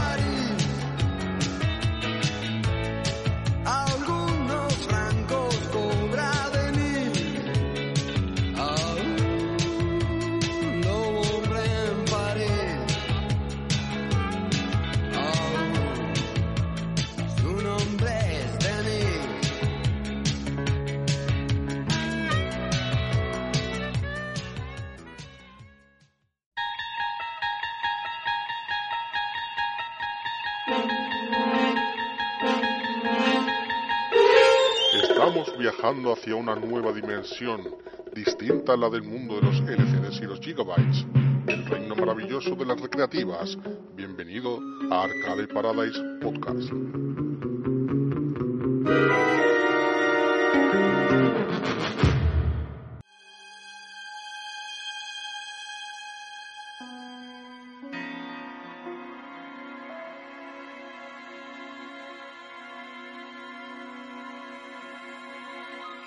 Querido oyente, después de esta primera parte llena de debates, de sangre, de cuñadismo ilustrado, siempre el del Arcade Paradise Podcast, y te hemos dejado un rato para reflexionar, para comer pizza, pagada o no. Y en- comenzamos esta segunda parte siguiendo con nuestra temática halloweenera. Vamos a repasar algunos juegos, algunos pinballs quizás, de temática Halloween. Y no sé si la palabra es para el señor Joan Galtas. ¿Cuál era tu mote de esta noche? No me acuerdo de los motes. Vamos a hacer una pequeña rueda de recordatorio. ¿Colmillo sanitario? Colmillo sanitario o algo así. Yo no sé. cam- Emilio, Camisa chunga, no sé qué. Camisa lo... Sí. pero- El, el mote que todo el mundo se acuerda lo dejamos para el final. Jonah era... No me acuerdo si te digo la verdad. Uri era algo de Lucifer, ¿no? El Sí. hijo de Luciferino. El hijo Luciferino. Luciferino. Era Urino. Luciferino. Urino... Urino. Urino luciferino. Urino luciferino. Uripiélago. Archipiélago. Yo era el, el loco de la Shambla o algo así. Y el mejor mote de la historia. Autoproclamado, por cierto. No autoproclamado, no, No, por no, aclamación popular. votado, votado por todos los miembros del podcast. Ah, vale. Que es. Dilo tú mismo, Kevin, es el tuyo, dilo tú. El almirante musiquitas. Bravo. Ahora sí, empezamos la segunda parte. Vale, yo quiero recomendar un juego, no es bien de arcades, más bien de consola, pero tiene algo que ver con arcade. Es un spin-off de la saga Ghosts and Goblins, que ese solo se puede jugar en Nintendo. Es eh, la saga de, según lo llaman los japoneses, de Ikamura Genesis. Son los Gargoyles Quest y los Demon's Crest. En especial quiero comentar el Demon Crest de Super Nintendo. Comenta. Es un juego, eh, es un es un Metroidvania con una ju- jugabilidad muy parecida a la de Mega Man. Entonces, si os gustan en ambos juegos, es una muy buena recomendación. Porque es parecido a una jugabilidad. Jugabilidad Mega Man es un manco disparándole fazos. Por ejemplo, solo tiene disparos en dos direcciones. En el eje horizontal y no te puedes agachar. Entonces eso ahí hace una jugabilidad completamente diferente a la de la saga Ghosts and Goblins, que sí que podías disparar en cuatro direcciones. Luego tiene la parte Metroidvania, porque vas consiguiendo Demon Crest. La parte Crest se podría traducir como los blasones, los escudos de armas medievales que te van dando diferentes habilidades. Y con esas habilidades puedes ir desbloqueando diferentes caminos. Dependiendo de todos los caminos que vayas desbloqueando y el 100% que consigas del juego, tiene diferentes finales. Para conseguir el final bueno, tienes que conseguir todos los, todos los desbloqueables, el 100% del juego. O sea que esto te puede dar horas y horas de recorrer las pantallas. ¿Y da miedo? A ver, eres un demonio y dispara fuego por la boca. Eso siempre da miedo. a las abuelas, ¿no? Bueno, No. más de uno de nosotros ha disparado fuego por la boca después de una noche en el local de A ver, la asociación El juego está pensa Los primeros juegos estaban pensados más como una parodia, de eran tono más humorístico. Que la saga Ghosts and Goblins. Pero este realmente ya se lo pusieron más serio, es mucho más oscuro, con unos decorados más tétricos, como los típicos de película de la Warner, de, esto- de la Hammer. Muy bien, Galtas. Y se puede jugar eh, legalmente si tenéis la Switch Online. Eh, dentro del Legalmente. catálogo de la Switch Online, Eso, Osquilla seguro que no lo tiene. ahí está para la consola virtual de Nintendo. Pero ilegalmente también. Y legalmente, pues como quieras. Con una Pandora's, con una Pandora's Box. ¿Es fácil de petar? O sea, esa es la pregunta. ¿Eh? ¿Es fácil de petar? Es fácil de pasártelo, difícil de conseguir el 100% y el final bueno. Se lo, se lo recomendarías a Dani, ¿no? Hombre, lo recomiendo a gente que le guste petrolear y, y explotar los juegos 100%. Bueno, es, la verdad es que la pregunta que he hecho es un poco redundante, porque sabemos perfectamente que Dani eh, se lanzaría de cabeza No sé, si el juego vale 8 euros, Dani paga 150. lo que haga falta. Hombre, no sé cómo estará el cartucho original en el mercado de segundo mano de ese juego. Barato no creo que sea. Muy caro, muy caro seguro. Sí. Además, creo que era bastante raro ya, ya de por sí el, No, no sé. la versión americana también. Yo, yo creo que... 1994. Yo creo que no se sé. vendió bastante porque yo lo recuerdo bastante. ¿Sí? Yo, yo lo alquilé, me acuerdo, en el videoclub y lo jugué bastante. Yo lo jugué Salió en bastante. Europa, ¿no? Yo el que En me acuerdo Europa, también sí. mucho fue el del Gargoyle Quest, que el primero de Game Boy. El de Game Boy no, Game Boy. yo ese no tanto, pero el de Mm. Super Nintendo sí, además que es un juegazo, que está a la, que es de la hostia. Y el personaje luego sale en el Marvel vs. Capcom. Mm. Bueno, es el, Mm. Remer. el personaje es Firebrand, es Eh, uno de los sí. enemigos de la saga Ghosts and Goblins. Es el típico demonio. El De, demonillo la rojo. primera, de la primera el, demo- pantalla. el demonio Reta- rojo que se queda flotando disparándote bolas de fuego de forma simpática y agradable. Y que hace un Hijo de la tornado. gran puta. Que tira tornados. Muy bien, altas. Pues pasamos al. Gracias. Pasamos al siguiente juego. O siguiente recom- recomendación del señor Luciferino Orino. Bueno, más que, más que una recomendación. Orino, es- o era Orino Luciferino. ¿Eh? Eh, Hijo, hijo luciferino. Bueno, si lo has dicho tú, tío. Es que no me acuerdo, perdón. Eh, No quería interrumpir. Prosiga. Nada, más que una recomendación de un juego, me gustaría un poco, ya que soy una noche terrorífica, ambientarla un poco con, con un pinball clásico, eh, muy bello, que se llama Hunter House. Algún, no sé si alguno lo conoceréis, pero es un pinball que funciona en un tablero de tres niveles y está ambientado, pues, como bien dice la palabra, en una casa encantada. Los tres niveles representan lo que es el o sea el, tablero de juego el principal que dijéramos que es la casa y luego tenemos el sótano y la guardia que están a diferentes niveles. Es, es una máquina que que representa muy bien lo que es el el cine de terror clásico o el- la ambientación está en peli de terror típica 70 80 y incluso las melodías que tiene están están muy bien son concretamente además es una que el Kevin bien conocerá que es una pieza de órgano de Bach la tocata y fuga en re menor Sí. que ya hemos visto en otros capítulos y podcasts de Halloween que es una música que se usa en en Millones de en sitios. millones de, de- de- de- de- no de pinball sino de películas o canciones arranjes eh, de, Es que de además, todo tipo que tratan con el terror es que juega, juega también con eso el hecho de que, claro, eh, bueno, ya tiene varios cientos de siglos, la composición entonces es de dominio público. ¿Cientos de siglos? Uy, uy, uy, uy, uy, uy, uy. Uy. ¿Qué ha pasado aquí? Sí, ah, un, un glitch en la en, en, en Matrix, Ma- Matrix. en Matrix, in the Matrix, glitch in the En cualquier Matrix. caso, querido oyentes, lo estás escuchando ahora mismo. Sí. El... Claro, pensar que esta melodía está digitalizada, entre comillas, porque al final es un, un chip que hace la melodía, seguramente de 8 bits o menos. Esta máquina es del año 82 y la, la sacó Goldier. De verdad, es- echarle un vistazo, aunque sea en fotos, porque es digna de ver. Luego también tiene, eh, en vez de tener los dos flippers, tienes cuatro.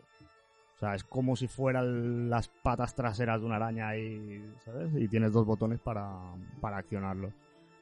Em, hubo una versión digital de este pinball en, en el malogrado Pinball Arcade o en Microsoft Pinball Arcade. ¿Malogrado por qué? El Pinball Arcade, No, no, malogrado, digo.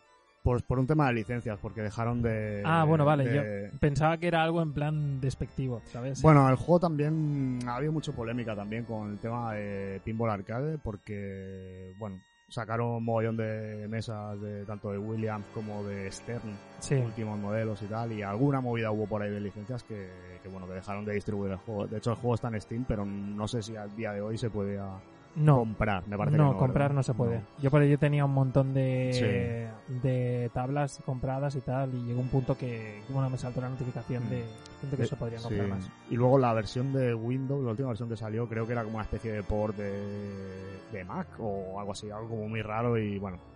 fallaba un poco lo que es el tema de emulación, pero bueno, estaban bien representadas, aún así había... Bueno, pues esta mesa se podía, se podía jugar. Está en Switch, creo, también, el, el Puede ser, arcade y en eh, PS4, sí. edición física porque los tengo. En PC estaba en Steam, pero bueno, a día de hoy so- creo que se puede jugar solo pirata. Y, mm, y con, digamos, eh, plataformas no comerciales como Visual Pinball Sí, y tal, claro, ahí estará, ¿no? Ahí está, seguro, seguro, segurísimo, seguro, segurísimo. porque no creo que haya ninguna que no hayan digitalizado todavía. Mm, Seguro que está. Pero bueno, echar un vistazo porque luego, o sea, lo que es la parte de abajo del, de, de- de lo que es el sótano, dijéramos, juegas a la inversa con los, con los flippers al revés. Eso, eso, eso es una locura. Y era algo muy novedoso en, en ese momento, ¿no? Que los pinballs eran pues, pues los típicos de estos eh, hidromecánicos con, con poco juego, dijéramos, de... Es que era, era algo novedoso antes, incluso lo sigue siendo, porque no Sí. ha habido muchas que lo hayan hecho. No, la verdad que no. Sí que se la ACDC, por ejemplo, hay un es una especie es, es un poco parecido a esto. Eh, la, El pinball pinball actual sí, de ACDC hay como debajo de la mesa una ventana con, con otra mini mesa dentro. O sea, por debajo, como si fuera el sótano. Y, y sí, es un rollo así. Lo que pasa que aquí están cruzados, además. O sea, lo- los flippers van... O sea, no tienen la orientación normal, sino que es como si fuera en modo espejo. O sea, está, está al revés, es como que está... O sea, si tú tienes un pinball de normal, que la inclinación está para que la bola caiga hacia ti, en el- la parte de abajo está al Ah, revés. exactamente. la bola cae hacia, hacia en dirección contraria a Mm. ti. O sea, aparte de estar invert, o sea, ser como si fuera en modo espejo, aparte de lo que dice el Kevin. O sea, la inclinación también está en modo espejo. Modo Sí. espejo te refieres que si yo aprieto el flipper derecho se mueve el izquierdo. Se mueve como, sí. Lo que pasa que se- está al revés. O sea, los sea, pinballs tú los ves arriba en vez de abajo. Exacto, pero si yo aprieto para el derecho se me mueve el izquierdo y El que tú ves a la izquierda. Pero si giras la, la mesa pequeñita y la pones de frente, dijéramos que es el de tu izquierda. Bueno, una locura. Eh, no sé si lo hemos explicado bien, pero bueno, es, es cuestión de que es algo muy llamativo y que vale la pena de, si tenéis la oportunidad, de algún torneito de pinball o alguna movida así, de, de poder probarlo. Ya solo por el arte del bezel, Hmm, lo que es la marquesina y tal, sí. ya merece la pena. No, Sí. no sé, a, me- al menos a mí personalmente, eh, me atrevería a decir que es de mis favoritas de, de artísticamente de lo que es el... Sí, de hecho iba a comentar La esto ilustración. del tema del bezel, de la lo que sería la marquesina, ¿no? Para que nos entendamos todos de la parte de la cabeza, el cabezal, eh, el cristal que tiene, eh, sale una casa encantada y tiene un efecto de rayo, de cuando cae el rayo se, se encienden las bombillas que hay por detrás y se ve el rayo resplandeciente y eso algo, eh, ahora parece un poco chorra, pero en su momento, pues oye, está como muy bien pensado y artísticamente es una pasada. Habrá repros que eh, para vender en plan póster, porque a mí no me importaría pillarme uno. ¿eh? pues seguro que hay, esto del flyer original seguro que se encuentra por internet, es muy fácil. Y, Sí. Está muy y- guapo. ¿Y sabes si está basada en una- alguna casa encantada? Lo estaba investigando, pero no es una casa encantada en concreto, sino que es algo como, al menos a mi forma de ver, algo como bastante genérico, no, no está la típica. peli o algo, porque hay El- un montón es de... que he estado buscando mm, pelis de casas encantadas, pero es que te sea una lista que dices, Dios mío, o sea, mm, hay muchísimas, muchísimas. Y bueno, hablando de casas encantadas, eh, hablamos de que es que tiene fantasmas, ¿no? O que entendemos como Correcto. casa encantada. O- Que como Como que pasan presencias, cosas, como que pasan cosas espíritus, no explicadas, si se no- oyen cosas y sin tal. explicación. Un buen ejemplo tendríamos en la leyenda negra española. Eh, no es una casa, pero lo tenemos aquí al lado y está el Hospital del Tórax. No sé si habéis oído hablar. Sí. Hostia, no, no, no. Está en Tarrasa. Pero yo, yo lo he visto no- en cuarto milenio. yo quería No ir, pero, nada. no- pero lo, lo reformaron. Sí, bueno, ahora hoy día se usa como estudios de Sí, pelis y pelis. tal. Y bueno, hay visitas guiadas, pero lo suyo es buscar vídeos por YouTube de cuando no estaba la visita guiada Sí. y, y echarle un vistazo porque porque vale la pena. O sea, en plan psicofonías chungas. Yo no digo nada, solo que lo veáis. Psicofonías rollo se le están calentando los huevos al palacio o algo así. Sí. bueno, no es un palacio, es un hospital, ojo. ¿eh? Es un hospital que lo hicieron... Era una referencia No, no. bastante añeja. De, Hmm. de que era en plan de rayos X. eh. Eh, sí, claro. Eh, había rayos X y había ahí de todo. De todo. De todo. De- dice la leyenda que había, se encontraron hasta fetos. Joder. En Formol. Sí. Científico loco. Yo no ahí. lo sé porque no lo he visto, pero eso dicen. Bueno, el típico feto en Formol siempre hay que tenerlo. Y, y en más, la y cara. más en A el, man- a en mano, el, la mano.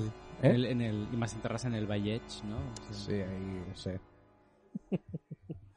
no hay nada He bueno. recogido cuatro, cuatro datos sobre el Hospital del Tórax. Es que se construyó en el año 1952. ¿Vale? Ojo, el año. Y Concilio cuando estuvo Vaticano, operativo, el hospital registró el mayor índice de suicidio de España. Que se suicidaban dentro del hospital. Sí. Hombre, curioso Ah, es. Un Es. poquito. Sí. Tiene su rollo. Y bueno, eh, os voy a explicar una pequeña historia de terror. Bueno, de terror no, es una historia real. Que esto Uh, me ha pasado. Que son las a que dan más miedo. Sí, relacionado también con el tema de las casas encantadas. Eh, esto ya pasó hace un, un tiempo, ¿Te pasó cuando a ti? era más joven. Sí, sí. Me pasó a mí y a un, y a un amigo. Y a un ami- íbamos No es en plan un amigo de un amigo de un vecino. No, no, no, no, me pasó a Primera mí persona. en primera persona, sí, sí, sí. Íbamos, bueno, estábamos veraneando, ¿no? En, en, un, en un camping del Maresma, ¿no? Para aquí de una comarca catalana. Y, y bueno, teníamos una Vespino, ¿no? Donde íbamos de un lado a otro para, yo qué sé, pues, para quedar con las amigas, o ir a tomar algo, o ir a echar un futbolín, echar un pinball, ¿sabes? Y teníamos una Vespino ahí de esas que no sé ni dónde salió, pero que estaba hecha mistu. Y de tanto en tanto íbamos a hacer a buscar em, gasolina porque bueno pues el Vespino necesita gasolina entonces que estaba en un camping como muy apartado metido en la montaña y entonces íbamos a a, a lo que era la autopista abajo de la autopista ahí había como una carreterilla y entramos a la gasolinera y de paso pasábamos por al lado de una casa que estaba abandonada en medio del bosque.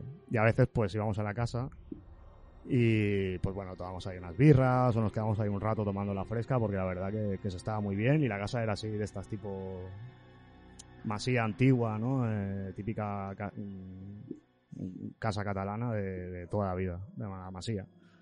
Y incluso tenía dos plantas y tenía pinta de haber sido una casa de aristocrática con, con dinero. Porque todos los campos de alrededor eran bosques y estaban, pues, en plan, ha salvajado todo y no, ahí no se conreaba nada desde hacía. Que tenía terrenos y tal. Sí, tenía terrenos, tenía un pozo, ojo, el pozo típico de todas las pelis de terror. Que el pozo no, te- no estaba cubierto, ¿eh? O sea, ibas tú por ahí por el medio de la, canta- de la montaña y veías un pozo. De hecho, así descubrimos la casa. Digo, hostia, aquí hay un pozo, aquí hay un camino, tal, seguimos el camino. Y un día llegamos a la casa. Y estaba como metida en el bosque, que no era de muy fácil acceso, dijéramos. Pero era enorme, tenía dos plantas, eh, incluso había un piano abandonado. Por eso yo empecé a investigar sobre la casa, porque digo, aquí esto, aquí había algo, porque en todas las casas de Cataluña no había un piano. Un, un piano abandonado. Sí, un eh, piano he de, abandonado. he de asumir que eso a lo mejor obtendrá un papel en la historia. No especialmente.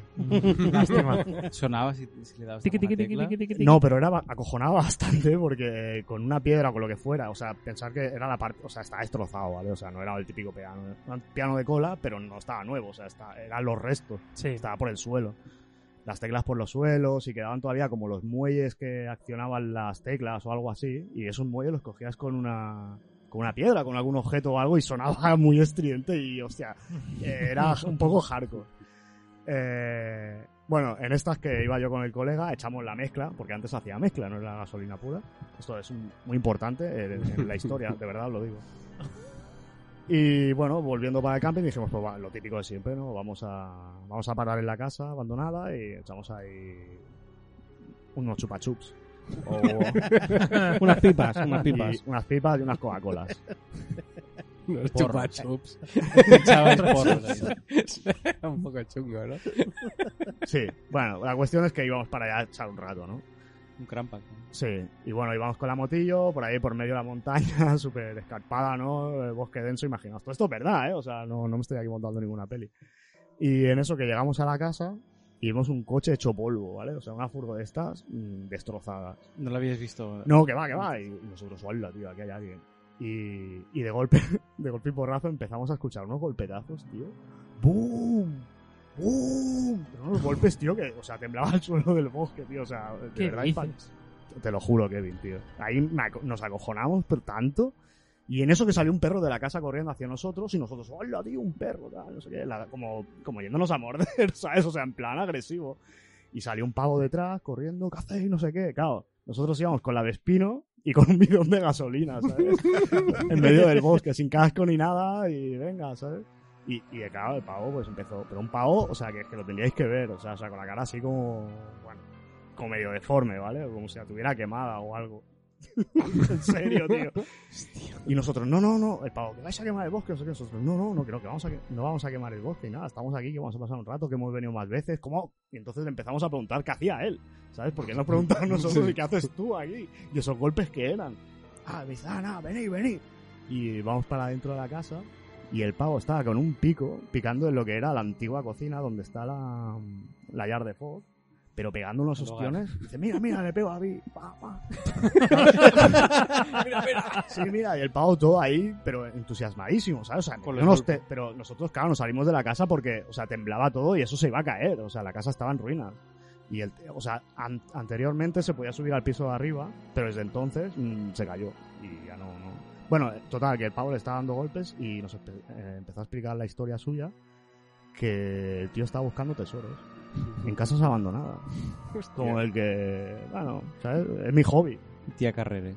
Sí, sí. Y bueno, se ve que el pavo tenía un cáncer terminal, le habían dado eh, que le quedaba un año de vida y ya le había caducado el año, ¿sabes? Tiempo de descuento. Dice yo, pues mi hobby es este. En Santa Coloma encontré cosas, no sé qué, y el, y el tío, y, y bueno, dijimos, hostia, pues qué curioso, ¿no? Y pues tío, dale, dale, dale ahí, a ver, a ver qué encuentras, tío, dale caña, a ver. Y el pavo empezó a sacar una cobertería de plata y nos quedamos flipando, tío.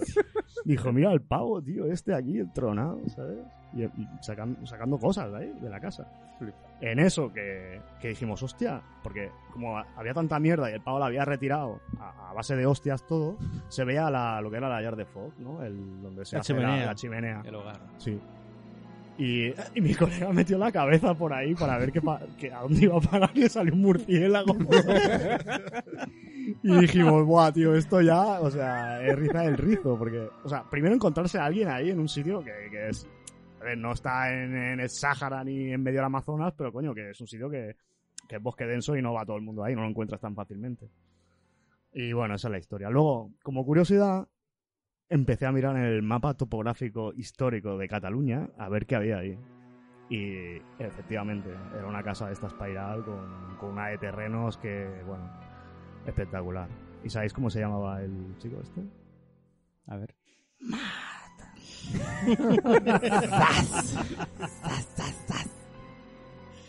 Querido oyente, ¿recuerdas a Matt?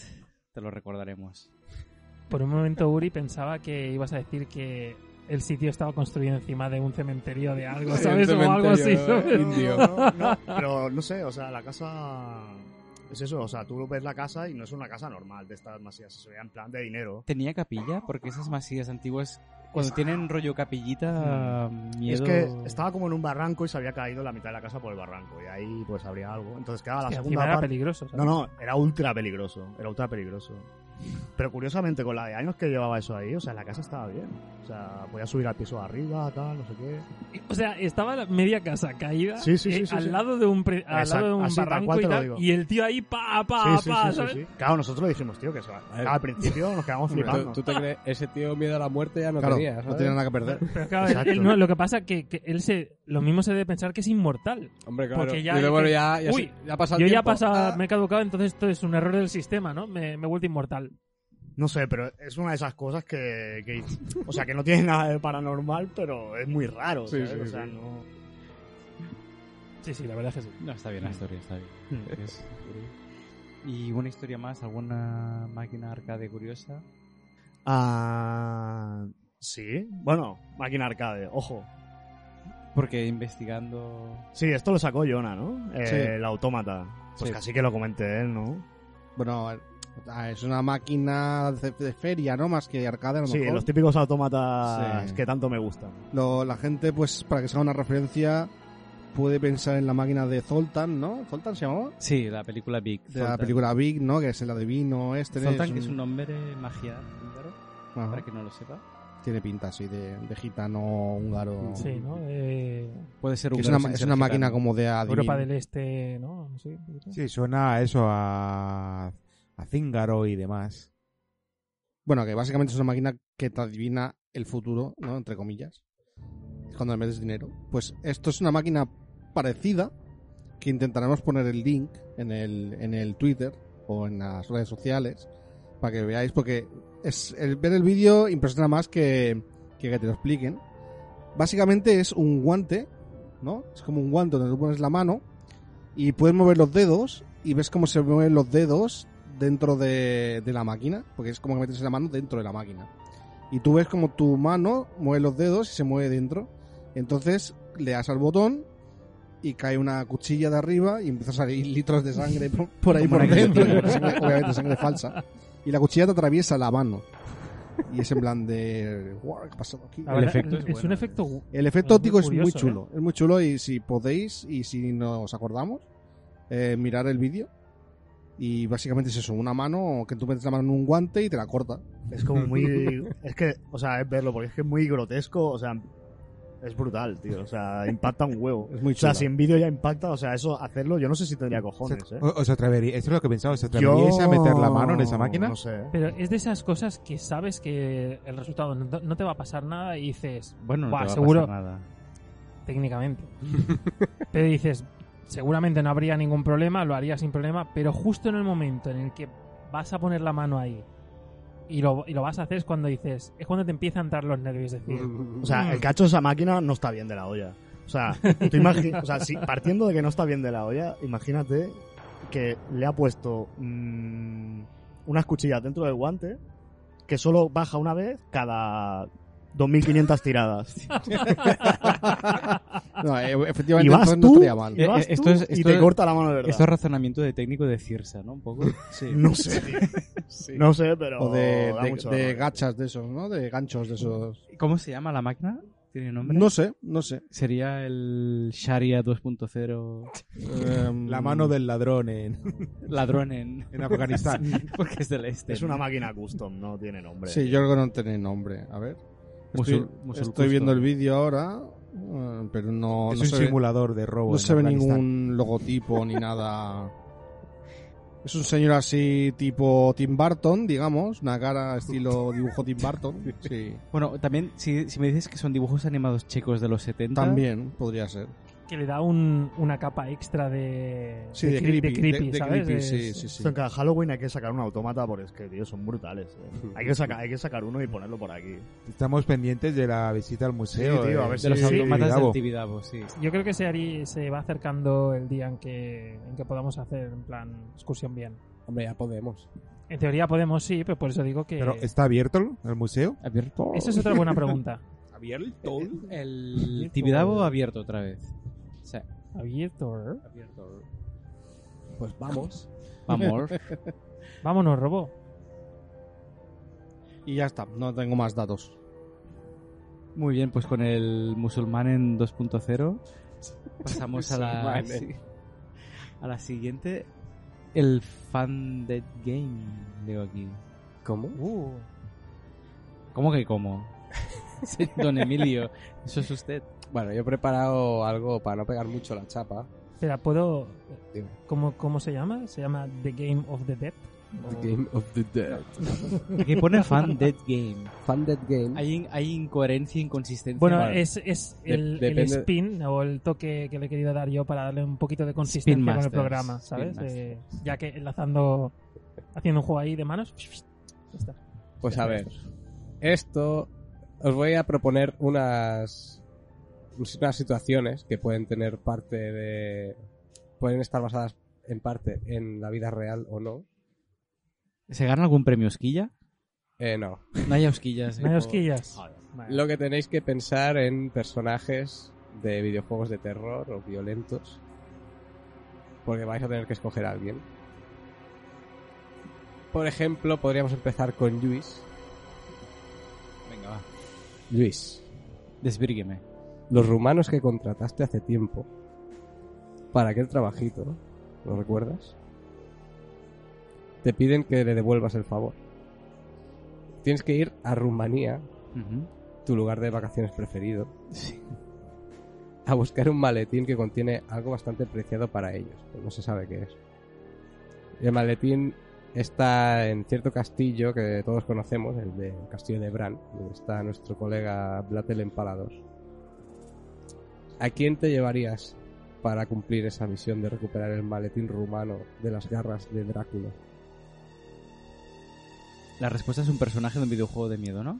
Bueno, puedes escoger, sí, o de pinball o de, no sé, Van Helsing, por lo que pudiera pasar. Van Helsing. Un poco típico, ¿no?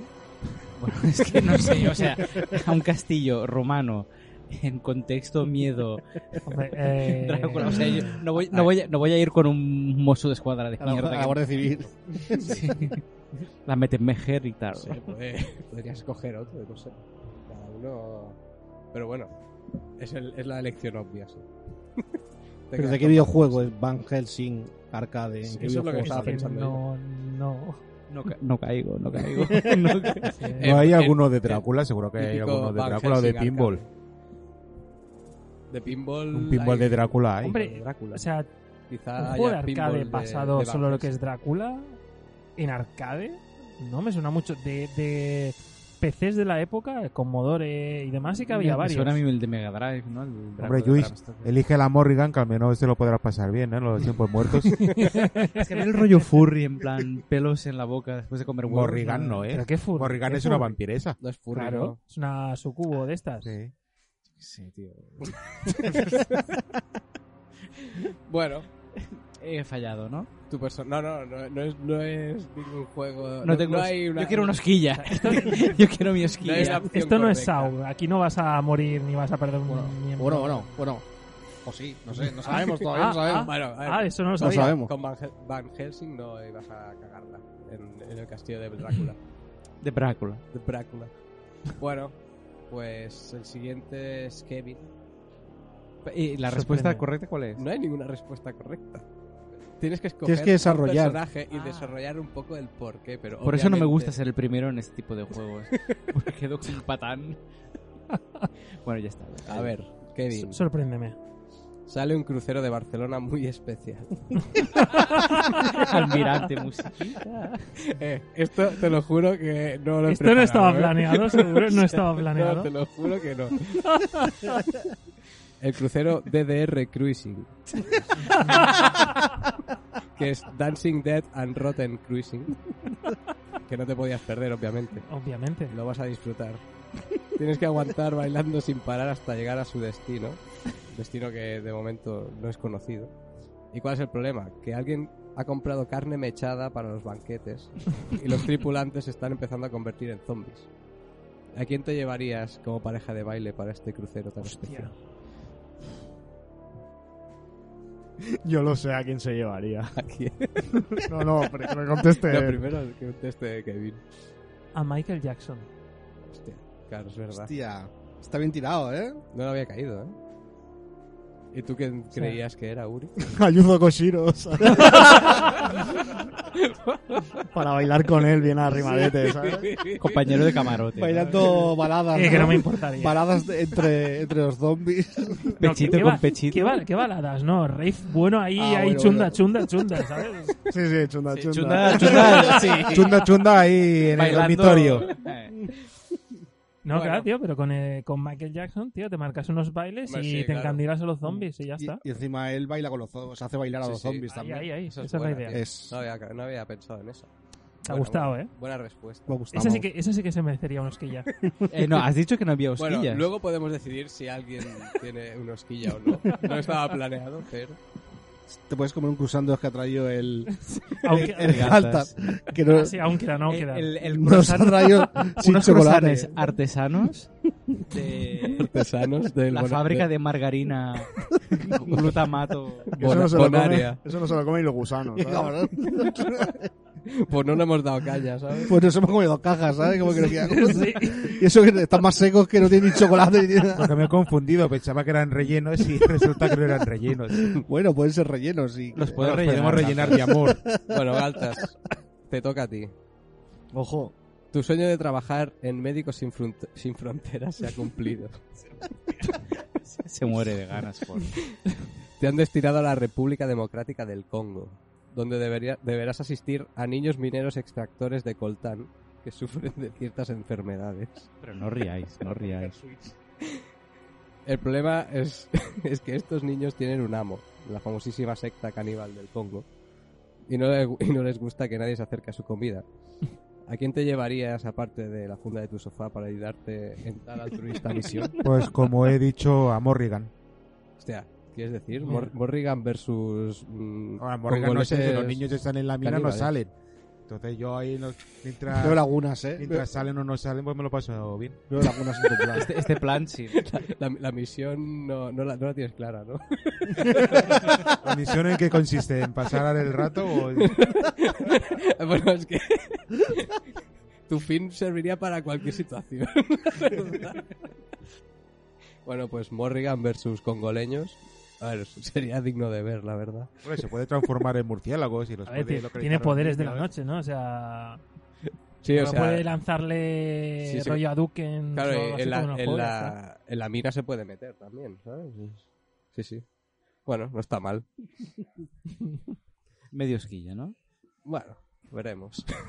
Uri, Hombre. es tu oportunidad de fundir.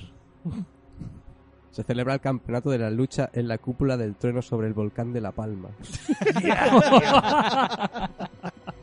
el campeonato por parejas donde el cuerpo moribundo de los perdedores es lanzado a la lava como ofrenda a los dioses del metal, los Manowar. Em, solo puede quedar una pareja. El combate es a muerte. ¿A quién escoges como pareja para fundir con de humana? Difícil, tío. Es alto fundimiento en el volcán ahí, ¿eh? Fundición doble. Fua. ¿Y tiene que ser un personaje de un juego? Bueno, eh, temática horror violento de juego o pinball o... Buah, tío. No sé. Me llevaría a Fuyur, ¿sabes? Paso ahí volando ahí. eh, Luis, el Fuyur es el de la historia interminable. Sí, sí, sí, la- el, el perro dragón. ese. Imagínate, yo ahí subido. Venga, hasta Pues sí. luego, chicos. Ese es el dragón de la suerte. ese perro es todo amor. Ya, tío. No puedes es perro, es un dragón de la Se suerte. quemaría. Claro. Yo creo que se quemaría cuando se acercara a Pues la lava. mira, ya sé con quién me iría, tío. Con el Freddy, con- Para que me tiras cuchillos Freddy, ahí en los ojos. Ahí, toma. Freddy sería bueno. Además, te puedes meter en los sueños y irte. Claro. Le llamo por teléfono y saco la lengua ahí. Pues claro, sería colega, ¿no? Entiendo que Freddy sería colega tuyo, ¿no? Hombre, claro. Claro, hombre. Claro, vale, compi. La pareja. La muerte de Freddy, en la que es uno que juega muchos videojuegos. No sé si era la 3 o Sí, la sí, 4. sí, sí, sí, sí, era Esa- tres esa- o cuatro. Era, era bastante guapa esa. Era... Y además, eh, recuerdo el, el comentario de Freddy en plan, no, buenos gráficos. Es un puto cachondo. ¿Sí o no? Freddy. sí, sí, Y en, inglés, y en inglés decía también la, la catchphrase esta que utilizaban en los anuncios, la de ah, Now I'm playing with power o algo así también Sí, decía. me, me suena, me suena, pero está guay. Bueno, Indiana Jonah. la, última la última vez que fuiste a India a recuperar, la- a recuperar las piedras místicas, te olvidaste a tu compañero, el célebre arqueólogo, a ver si me sale el nombre, Rosquilla di Santa Colom. Es, es pariente de, de Eh, nuestro señor presidente. Sí, es presidente de Arcade, casualmente, aparte de arqueólogo. Sigue preso por el culto Rosquilla. de los... Ros- Rosquilla, rosquilla. A ver, el nombre es... repite, repite, repite, Rosquilla. repite el nombre. Rosquilla di Santa Colom. sé que es como Baix Llobregat, Es como Piemontes. Es... Sí, eh, o sea, ar- arqueólogo, tío. Típico nombre de arqueólogo. Sí. Sigue preso por el culto de los estranguladores y por lo que sabes están a punto de zampárselo. ¿Pueden ser de MAME, estos estranguladores? ¿Podrían ser de la organización MAME? Mami. Hombre, no hay que salvarlo, que se busque la vida. Los zombies vivientes, Te ¿sabes? buscas la puta vida, ¿eh? Exacto. concretamente. ¿A qué compañero o compañera escogerías para ayudarte a liberarlo O bueno, o también podrías dejarlo morir y nombrar a tu nuevo compañero como nuevo presidente de Arcade. Eso es tu elección. Mm, claro, porque el, el riesgo de la misión, ¿en qué constaría? El riesgo es que básicamente tú no ganas nada. Simplemente ayudar a tu presidente. Pero ¿cuáles serían peli- los tu- peligros de la misión? Para saber yo qué perfil ¿Peligros? me tengo que llevar. Claro. Eh, bueno, pues supongo que tendrías que entrar en el templo, Mm. eh, habría las Trampas, típicas, ¿no? Mm, típicas trampas de templo, de Sectarios, pinchos, sectarios agresivos, ¿no? Digamos. caníbales. eh, Ah, comprendo. A, a todo eso, si pillas el metro a la línea 1 y bajas a fondo, ni templos ni pollas. O sea, es bajar fondo y, y tocar fondo. más o menos. No nos olvidemos, Di Santa Colom no... Es, es que se siente como en casa. Se siente como en casa, ¿no? Sí. Yo me llevaría a Toki, al mono de Toki. Hostia. Inter- interesante elección, ¿eh? No sé, porque le, le veo que es hábil en cuevas y cosas así para escaparse. Hombre, sí, es buena idea. Te podría sacar de alguna trampa. Claro, y escupe semillas, que eso siempre es útil. Y si, y si, y si muriera Osquilla sería un buen presidente de arcade. Que es lo más, que es lo más importante. Bueno, pues este, este era el jueguecito. Pues ahora te toca a ti, Emilio. A mí. Sí, claro, tú estás ahí en la Conca d'Òdena, que es esa, la comarca de la Tierra Media catalana que nadie conoce. Pero eso no es ni comarca. Sí, sí, bueno, es una conca, es una conca, hay un Conca. fluvial, hay un río. Ha habido una, una tormenta Mad Max que te cagas y ya no hay, hay un pandemia, Claro. no hay electricidad, no hay internet, no hay ¿No hay vídeos de... pandemia o sí hay? Sí, sí. hay- hay- De hecho, el, el, Lo ha habido el- todo. ¿cómo se dice esto? El paciente cero es de tu pueblo. Eso es probable. Han desaparecido las bitcoins. La cuestión es que como tú, como experto en bizarradas, remedios caseros, manzanillas y vídeos snaf, la humanidad está en tus manos. Entonces, te sacas las manos del pantalón y a quién designas como compañero para salvar a la conca d'Òdena. O para repoblar la humanidad. Hostia, Ojo. podría ser, ¿eh? Ojo. repoblar la humanidad está bien. Hombre, te hincharías ahí a... Pues, eh, pues, o decidir. Eres un ser hermafrodita y te tienes que autoembarazarte, eso no te lo hemos dicho. Y la gestación la llevas tú. No, podrías decidir o erradicar la enfermedad o irte a vivir aislado y repoblar. Depende de tu elección de personaje, claro. Hombre, repoblar escogería la Elvira. ¡Oh! Alta Elvira, tío. Además, una elección muy adecuada para, Además, para es divertida. Erección. Se, Exactamente. se ve una tía culta con clase. es divertido. Seguramente mucha, mucho más culta y con mucha más clase que los integrantes de este podcast. Seguramente. seguro. Sí. Pero tiene un buen par más de razones. Para Tiene una buena personalidad. Y una buena tofa, que el peluquero... eh, sé el nombre, el peinado... Pero sí, no hay laca en España para mantener ese peinado, ¿eh? Uno cerró por... Pues sí, sí. Mi, mi elección es la Elvira, tío. Oh, yes. Muy bien, me parece bien. Perfecto. Llegados a este punto, querido oyente, nos damos por finalizado el episodio porque, si recuerdas, hace un año estuvimos comentando alrededor del mundo de los videojuegos y los misterios que rodean, pues había la historia de, de un chico, de un chico llamado Matt, de los Estados Unidos de América, no los mexicanos, que son los buenos.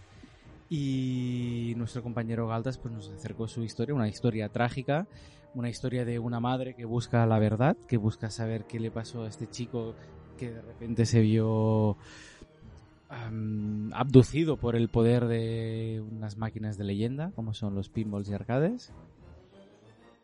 ¿Y qué pasó con esta búsqueda de esa madre? Porque quedó todo un poco en el aire. ¿no? Bueno, sí, hará unos meses en un post de Reddit apareció un chico llamado Takeshi que preguntaba a la comunidad si conocían a un Matt.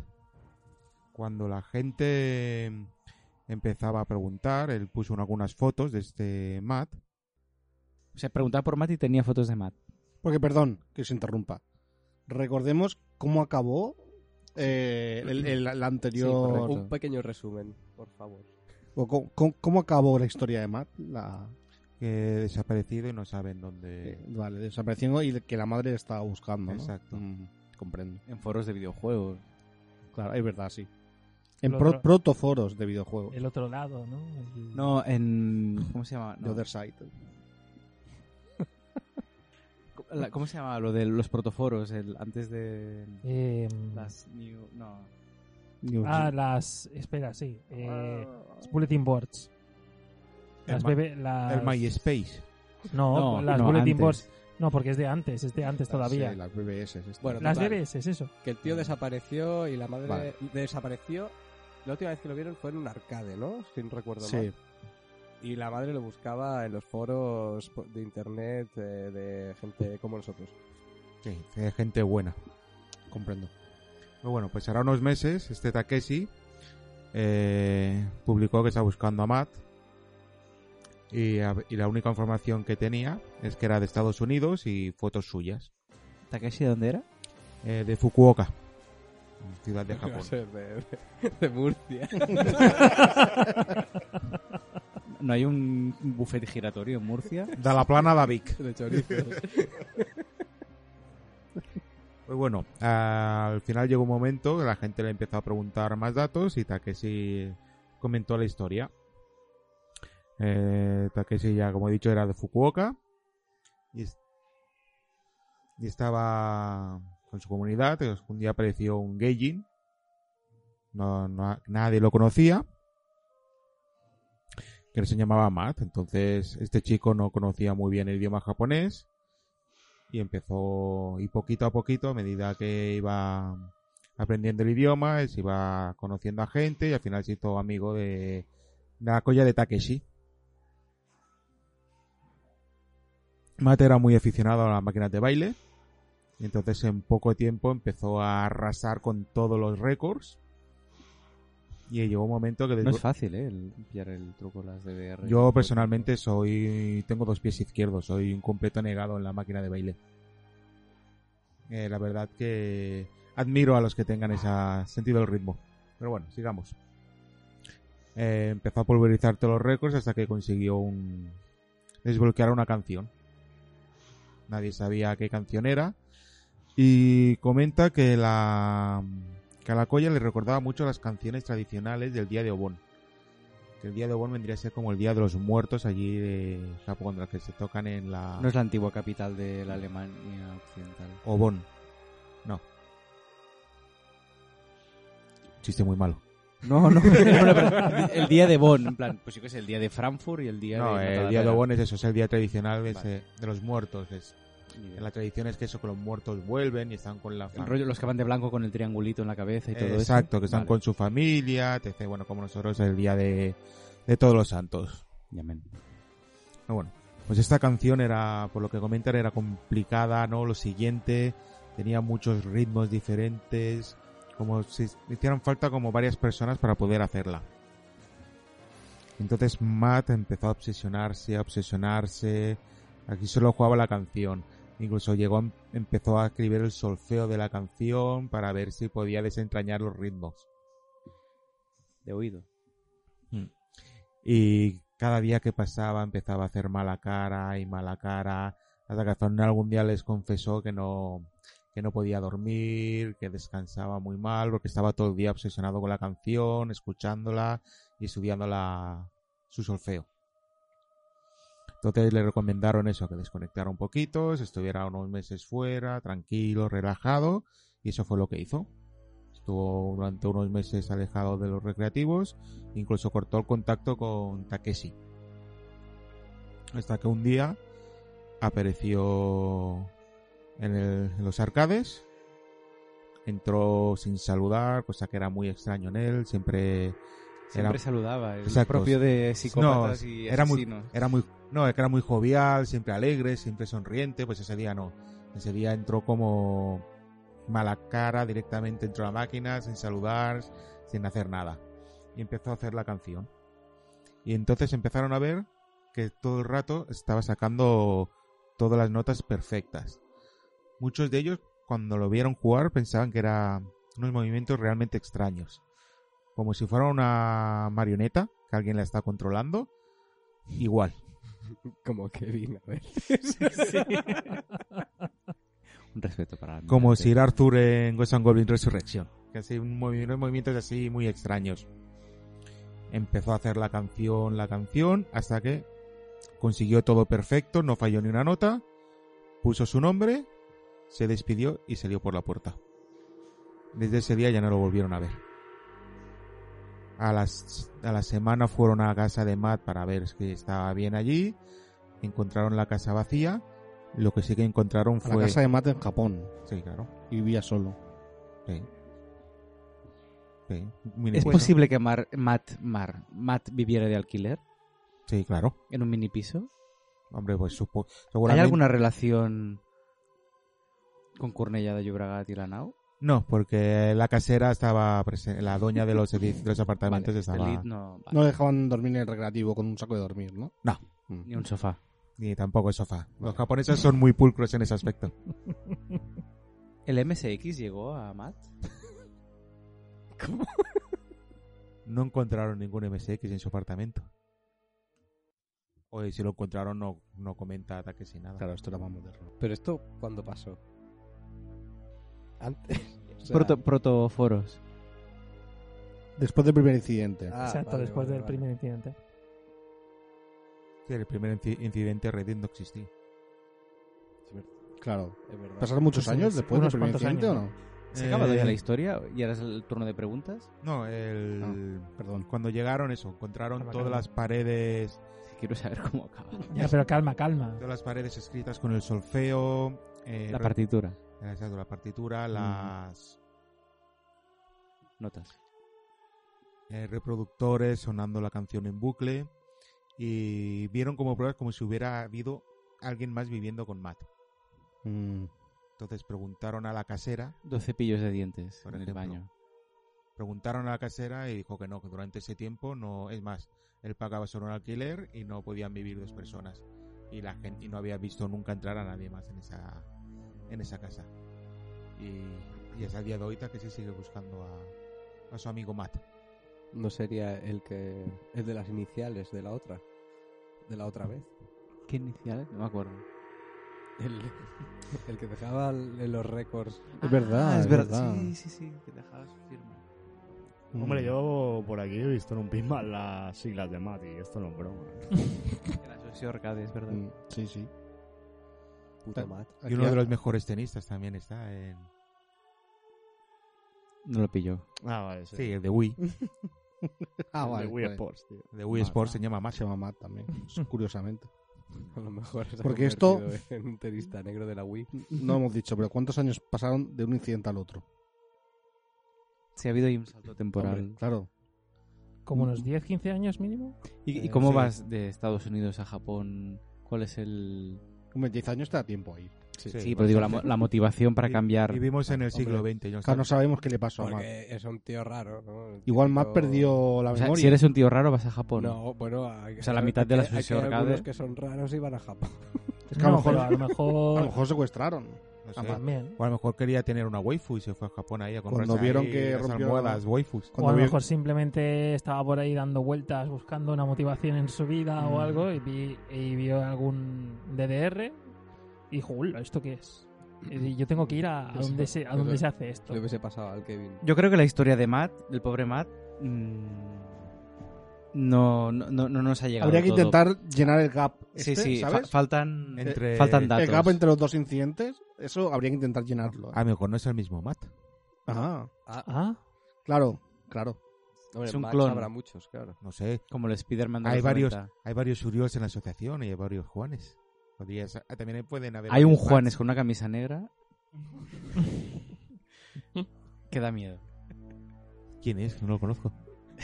Tú busca en Spotify Juanes camisa negra y prepárate y te, cagarás encima.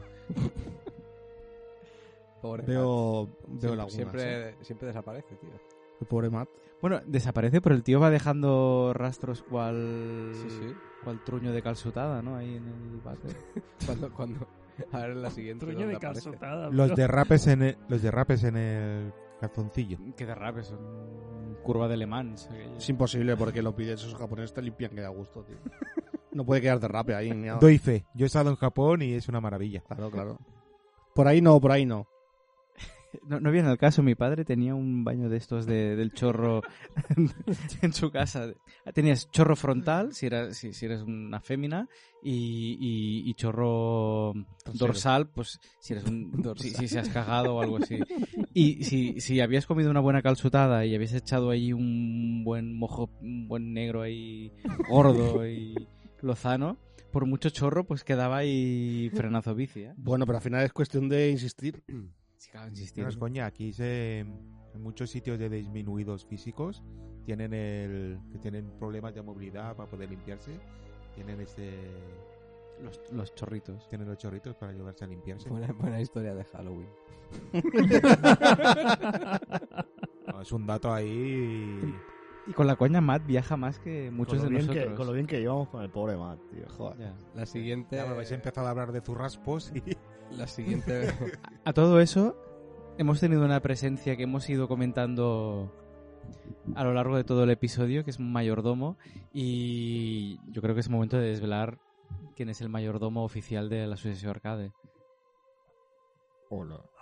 Querido Pera, ¿Qué tal? Buenas, buenas noches. Pera Laserdisc.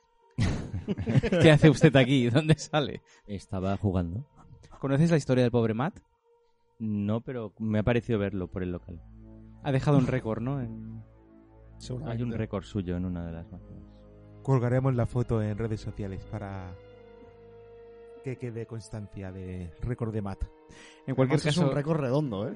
Ojo, ¿eh? No es cualquier número, ya veréis. Redondo como Matt. Pues, pues gracias, Galtas. Y un aplauso para el Special Guest Star, Pera Laserdisc. Por el aplauso. eh.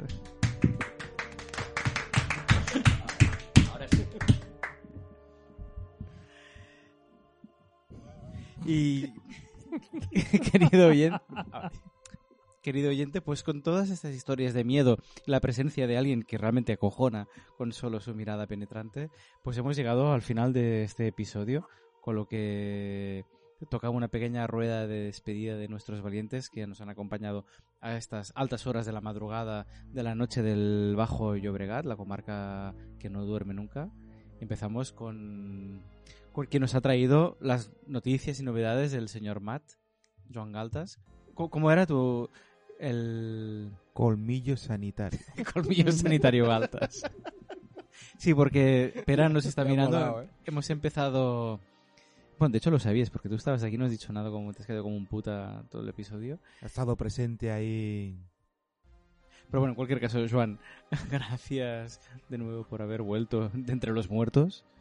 Y espero que los oyentes disfruten de este episodio tal como nosotros hemos disfrutado haciéndolo. Muy bien, así seguro que sí. Gracias, Joan. También Emilio Camisas, como locuras camisas. Camisas chungas de la conca. O sea, yo, yo- yo- quería yo, que- yo quería unir con Cadódana, que no existe, con con loqueros, no sé. Por ahí. Me ha salido muy mal. Está muy unido, aunque no lo, no lo sabes, pero sí. Pero bueno, en cualquier caso, Está lleno. está lleno de locos y de catedrales nada. del sonido.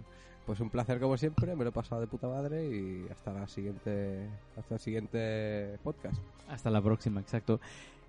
También saludamos al poseedor del mejor mote de la Asociación Arcade, Almirante Musiquitas, Musiquillas. Kevin, gracias. Es que es muy bueno este nombre. Este, este, este te lo has estado preparando tiempo, ¿verdad? No, salió estado un en tu casa y dando vueltas. Hostia, ¿cómo, cómo puedo? ¿Cómo puedo? cómo Almirante Musiquillas es muy bueno. Porque aparte me imagino yo que es un marinero loco ahí en plan con las banderas, en plan aparcando submarinos en el puerto de Barcelona como un loco. Y ahí con música de raíz de fondo, ¿no? Y In the Navy. También. Kevin, espero que te lo hayas pasado Eh, bien. sí, Bueno, espero que hayas tenido miedo. Uh, sí, sí, la verdad es que alguna- algunas cosas. eh, la verdad es que la historia de Uri tenía, tenía su chicha, ¿eh? Está- estaba bien. Acojonaba bastante. Y ahora que mentas a Uri, pues también Uri, gracias por Eh, todo. el- Ha sido un placer y la verdad es que ha estado. Yo me lo he pasado genial. Como siempre. Gracias, Kevin. Gracias, Uri, también por estar como siempre al pie del, de la Gracias Vespino. a vosotros por estar esta noche de Halloween todos reunidos. Y mm, bueno, espero que a nuestra audiencia también que es vuestra audiencia, eh, hayáis pasado al menos un rato entretenido y os haya gu- gustado el episodio. Y esperemos que estéis ahí para la próxima también. Muy bien, también gracias a Jojo, Jo- Jojo, Jonah. ¿Cómo No, era? no me acuerdo cómo era el mote ya, ¿verdad? Joe, Joe, No sé. JJ, Joe. A mí me ha molado mucho el juego Indiana, de... Indiana Jonah. Me ha molado Indiana mucho... Está muy bien. Indiana mucho- está bien. Me ha molado mucho el juego de Emilio. Sí, el Creo juego. que esto hay que desarrollarlo. Porque el formato me ha gustado, ¿eh? El formato Creo, está creo que esto lo podemos reciclar en otro... Yo dije que me lo iba a currar, tío. No, no, me ha gustado, me ha gustado. el, el- el anterior. La He sido que- un poco manco mental y no lo he pillado a la primera, pero después. No, no, sí, sí. Mm, he, de, come- he de decir que me, me ha gustado. Y bueno, pues, bueno, como siempre nos lo pasamos muy bien aquí haciendo el especial de Halloween. Siempre es un programa especial, como dice el propio nombre del programa. Y la baba que supura por todas Y partes. bueno, nos hemos echado unas risas y espero que esto se contagie en el oyente y que también se ría mucho y que se, se divierta escuchándonos. Genial, perfecto, es una gracias. Pues, y gracias también a Pera por su presencia. Y, y ya que estás, cuando se libera el, los Laserdisc en Mame? En el próximo capítulo. Se liberan. No, se dirá Se dirá. algo. Seguro. Ojo, eh. Se desvelará. Ojo, eh. Está grabado. Que voy ya con las expectativas a full, a full, Y a en el full. eh. próximo programa también hablaremos de, del gobierno. ¿De quién? ¿De dónde? ¿El gobierno de Eh, dónde? Eres demasiado joven para ti, Picoy. Ah, hostia, es verdad. Ahí Galtas ha hecho una referencia buena y sesuda. Me ha puesto a prueba, pero esto no vale, ¿eh? Bueno, en cualquier caso, gracias, Pera. Gra- gracias nada, también a tu, a tu amo por dejarte salir un día de casa. Eh, Un saludo. Un saludo. Un saludo a mi amo. Un saludo a tu amo. Bueno, sí. Si vamos a dumpear, dumpeamos bien.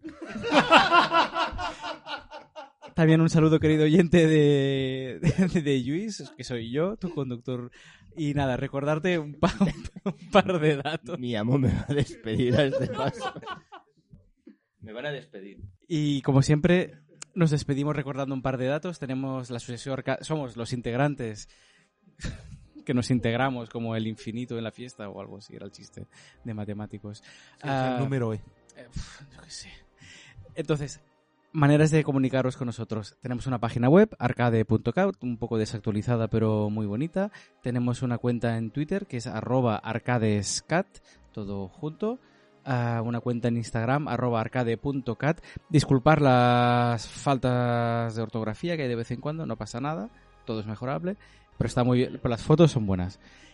Una página en Facebook, facebook.com barra arcade.cat.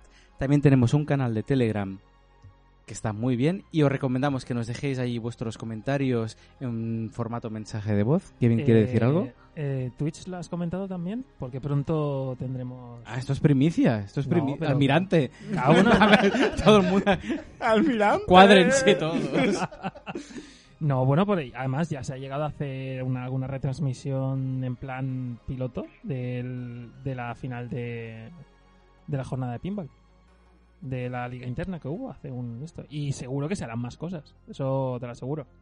Pues ya lo sabes, querido oyente. Atento a nuestras redes, canales y a las novedades de Mame, me dice Pera. Y nada, hasta la próxima, que vagi molt bé. Una abrazada.